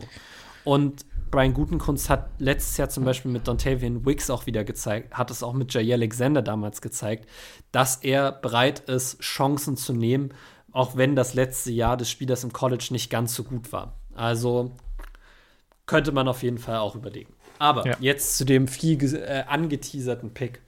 Um, ähm, with the 88th pick in the 2024 NFL Draft, the Green Bay Packers select Bucky Irving, Running Back, Oregon. So, bevor Ducky ich Swerving. dem sage, muss ich dazu sagen, einer unserer Zuhörer hat in der äh, Fantasy-Gruppe auf Instagram neulich einen Mock reingepostet äh, und Bucky Irving in der zweiten Runde an Pick 58 genommen. Da habe ich noch gesagt, das wäre mir wahrscheinlich ein bisschen zu früh. Ja, aber Jetzt, ich wo bin ich dabei. das Tape geschaut Ja. habe, bin ich eher noch mit bei dir und auch bei Simon, dass ich mir das durchaus auch schon an Pick 58 Um- vorstellen könnte. um, um Morty Smith aus äh, der Serie Rick and Morty ähm, zu zitieren. äh, Fingerschnips, I'm in, you son of a bitch. Genau. Ja. Ähm, also, Bucky Irving, 21 Jahre jung, Ja. 5 Fuß 10 groß, 195 Pfund schwer. PFF-Grades 2022 eine 91,1, 2023 eine 88,2, eine 73,4 Zone Run Grade, eine 93,4 Gap Grade, eine 149,2 Elusive Grade, was laut PFF auch Elite war im College Football letztes Jahr. Warum Bucky Irving? Ähm, ich habe an dieser Stelle wieder darüber nachgedacht, einen Inside Linebacker zu nehmen, der den Mike oder Sam Spot in unserer Defense übernehmen kann, habe aber keinen Inside Linebacker gefunden, bei dem ich an Pick 88 mit dem Value zufrieden war. Deshalb dachte ich mir, was ist besser als den Third Round Curse einmal mit Tucker Craft zu brechen, den Third Round Curse zweimal zu brechen. Äh, unsere Offense hat letztes Jahr am besten funktioniert, wenn wir ein funktionierendes Laufspiel hatten, was meistens nur dann der Fall war, wenn Aaron Jones auf dem Feld war. Auftritt Mini Aaron Jones oder junger Aaron Jones. Ja, Äh, die Qualitäten, die Aaron Jones ausmachen, sind seine Explosivität und seine Contact Balance. Jones explodiert förmlich, wenn er den Ball in die Hand bekommt und schafft es immer wieder noch ein bis zwei Yards zu machen, auch wenn er getackelt wird. Bucky Irving teilt eben gerade diese Qualität. Also sein relativ kleiner Körper, zumindest nach NFL-Standards, vereint einen guten und explosiven ersten Schritt mit einem überraschend kompakten Frame, der es ihm immer wieder erlaubt, trotz eines Tackles noch weitere Yards zu generieren. Auch wenn sein Zone Grade von PFF nicht das Beste ist, hat er durchaus Erfahrung mit einem Zone Run Scheme und hebt sich deshalb in meinen Augen von Spielern wie Audric Estime ab, die nicht das Glück hatten, eine diversifizierte Usage zu haben. Besonders beeindruckend fand ich auch seine Ruhe und Vision hinter der Line of Scrimmage. Ja. Sein überragendes P Gap Grade von PFF verdankt er gerade dieser Fähigkeit. Irving schafft es in Sekundenbruchteilen, sich öffnenden Gaps zu erkennen und durch diese hindurchzulaufen. Dabei ist er auch kein One-Cut-Guy, sondern findet immer wieder die offene Cutback-Lane, wenn seine O-Line mal das vorgesehene äh, Loch nicht öffnen kann. aber Irving man muss ergänzen, also wenn er so One-Cut-Style-mäßig läuft, also der erste Cut, der ist ja so krass brutal, also das, jetzt ist wirklich, echt gone, das Ja. ist wirklich Ja. Wahnsinn. ja, Ähm, genau. Ja. Irving ist außerdem ein guter Receiver aus dem Backfield und kann uns auch mit dieser Fähigkeit aushelfen. Irving wurde im College nicht oft als Blocker eingesetzt und es gibt Mhm. durchaus Concerns, wie er sich in diesem Bereich in der NFL schlägt. Gab's bei Jones sein, auch. Sein, ja, ich, Hm? Simon, wir haben manchmal wirklich die gleichen Gedanken. Das ist wirklich lustig. Aber gerade auch seine eher unterdurchschnittliche Größe macht dabei einigen Scouts Sorgen. Ich finde aber, Aaron Jones hat eindrucksvoll gezeigt, dass man auch als kleiner Running Back ein guter Pass Protector sein kann. ja, absolut, absolut. So, und deshalb war ich auch einfach absolut überzeugt von Bucky Irving und war sehr froh, dass er in allen vier Mocks tatsächlich an 88 noch verfügbar war. Äh, und nachdem ich das Tape geschaut habe, mir das aufgefallen hat, war das no question. So, ich Mhm. glaube, mit Bucky Irving und Aaron Jones zusammen in unserer Offense, Halleluja. Ja, Das ist ein super exklusives Duo, was unsere Offense auf jeden Fall verbessern ja. würde. da ergeben dann Two-Back-Sets auch mal Sinn. Ja, Ne? ja, ja. absolut. Ähm, jetzt würde ich da noch gerne, gerne ergänzen. Ähm, was ich an Aaron Jones so schätze, ist, ähm, wir hatten jahrelang, oder eigentlich, ne, wir haben eigentlich eine Historie mit Running Backs, die immer die sicheren Yards genommen haben. Also Eddie Lacy hat das gemacht. Eddie Lacy hat immer die Lane genommen, die ähm, wenig risikobehaftet war, aber dementsprechend auch wenig Upside hatte. Ähm, klar, Eddie Lacy war ein guter Running Back, nichts gegen Eddie Lacy, aber äh, AJ Dillon macht das.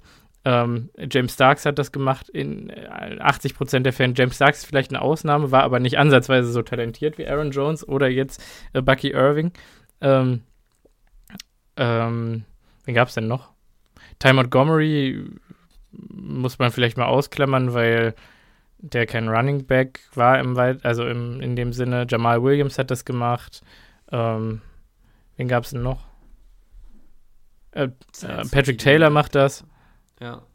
Ähm, und jetzt haben wir in Aaron Jones einen Spieler, der manchmal auch Risiken eingeht, weil er sich auf seinen, seine Geschwindigkeit, auf seine Elusiveness, auf seinen, auf seinen Körper einfach verlässt. Ähm, und also ich finde, ähm, Signature Move von Aaron Jones ist ja, wenn er, wenn er off Tackle einen, einen Stretch läuft, dass er dann nochmal nach außen bounced, was ja eigentlich total wahnsinnig ist, weil das im Zweifelsfall ein bis zwei Yards kostet, wenn er dann sofort getackelt wird, die er normalerweise bekommen hätte, wenn er einfach geradeaus durchgezogen hätte. Und bei Aaron Jones gehen dann solche Dinge auch gerne mal nochmal für 15 plus Yards. Äh, und genau eins zu gleich, äh, eins zu eins dieses Taking Chances like Checks habe ich aufgeschrieben, äh, macht halt, äh, macht Bucky Irving auch. Und das äh, hat mir hat mir äh, sehr gefallen und ich finde auch die Kreativität, mit, mit der er läuft, finde ich sehr beeindruckend. Also teilweise sieht er Löcher, die sich erst noch entwickeln. Ähm, dann habe ich auch ein, zwei äh, Scramble Drills gesehen, wo er schön äh, mit dem Quarterback, also mit Bo Nix, an die Sideline gegangen ist und dann da noch einen äh, Tiptoe-Catch gemacht hat. Und ehrlich gesagt, wenn Bucky Irving mal abgesehen vom Passblocking jetzt schon aussieht wie Prime Aaron Jones, natürlich im College, äh, dann frage ich mich halt auch, was kann sich dann daraus noch entwickeln und deswegen kann ich mir eigentlich kaum vorstellen, dass der an 88 noch verfügbar sein wird. Ich glaube es auch nicht. Aber äh, wie gesagt, also ich würde mich auch gut fühlen, wenn wir ihn an 58 draften oder wenn wir sagen, wir, wir traden raus an 68 und draften ihn da oder so. Also ja. ja. Das klingt auf jeden Fall auch gut. Mhm. So, da wir jetzt schon bei zwei Stunden fünf Aufnahmezeit ist und ich eigentlich auch los muss, um auf Arbeit oh. zu kommen, äh, bin ich jetzt in der unglaublich glücklichen Position, die beiden Viertrunden-Picks, die ich vorbereitet habe, nicht mehr präsentieren zu müssen, weil ich nämlich auch nicht wirklich zufrieden mit den beiden Picks war. Ähm, deshalb würde ich das jetzt hier dabei belassen. Okay, äh, ich würde dann ganz gerne noch kurz loswerden an der Stelle, weil ich glaube, über den reden wir wahrscheinlich nicht nochmal, äh, oder? Äh, wie heißt der Offensive Lineman? Äh, ich kann das ansonsten auch in dem nächsten Mock Draft einfach so übernehmen. Ach Dann nein. reden wir da über ihn. Nein, ich wollte nur, ich wollte nur, nein, nein, nein, müssen wir gar. Ich glaube, dass der, wenn, wenn die Medienscouts äh, sich da mal reingehangen haben, dass der Richtung siebte Runde fällt. Weil ich bin echt, also, ich fand den schlimm. Also, es geht um Satao Laumea, den Offensive ja. Tackle von Utah. Also, ich habe äh, den Undraftable halt genannt, die tatsächlich. Medien, die Medienscouts auch schon reingehängt, deshalb ähm, der ist in, in allen vier äh, Mock-Draft-Seiten auf äh, ungefähr 130 gegangen in der Range. Ich habe mir auch äh, die Projections vom Draft Network angeschaut, die ihn auch als Viertrunden-Pick gesehen haben. Ja. Ähm, ich glaube, der ist, das sage ich halt auch, der ist nicht beeindruckend. Der ja. ist nicht so, dass das Tape schreit, ja, nimm mich, nimm mich. Aber er ist einfach unglaublich solide in dem, was er macht. Der hat die Versatility, er kann auf Right Guard oder Right Tackle spielen. Der hat vier Jahre bei Utah gestartet, war alle vier Jahre All-Pack 12. Ähm, er macht einfach wenig Fehler. Ja, ich, ich sag dir ganz ehrlich, ich sag sein, sein Right Guard neben ihm, die Nummer 52, ich glaube Michael Kofisi oder so heißt er. Der sollte im 25er oder 26er Draft gehen. Der ist so ein krasser Bailout gewesen für, für diesen Tackle. Ähm, ich, könnte mir vorstellen, dass dieser Kofisi Richtung erste, zweite Runde segelt, wenn er so weitermacht. Aber ich, also. Aber vielleicht, vielleicht hätte ich auch dem, ja dem, dem Tackle da einfach noch ein bisschen mehr Chance geben sollen. Äh, noch, ich kann noch ja auch ein, zwei Spiele mehr, mehr Tape schauen und vielleicht sieht man, ja. sieht man sich ja in einem zukünftigen Mock-Draft doch mal wieder und dann können wir über ihn diskutieren. Ja, ja, also gerne. Gut, okay, dann an der Stelle äh, vielen Dank fürs Zuhören. Ähm, der FC genau äh, wird, denke ich mal, jetzt am, am Wochenende Stuttgart äh, in Stuttgart äh, demontieren. Äh, es könnte sogar sein, dass äh, am Samstag wieder Davy Selke Samstag ist und in dem Sinne, äh, ja, ein schönes Wochenende. Tschüss.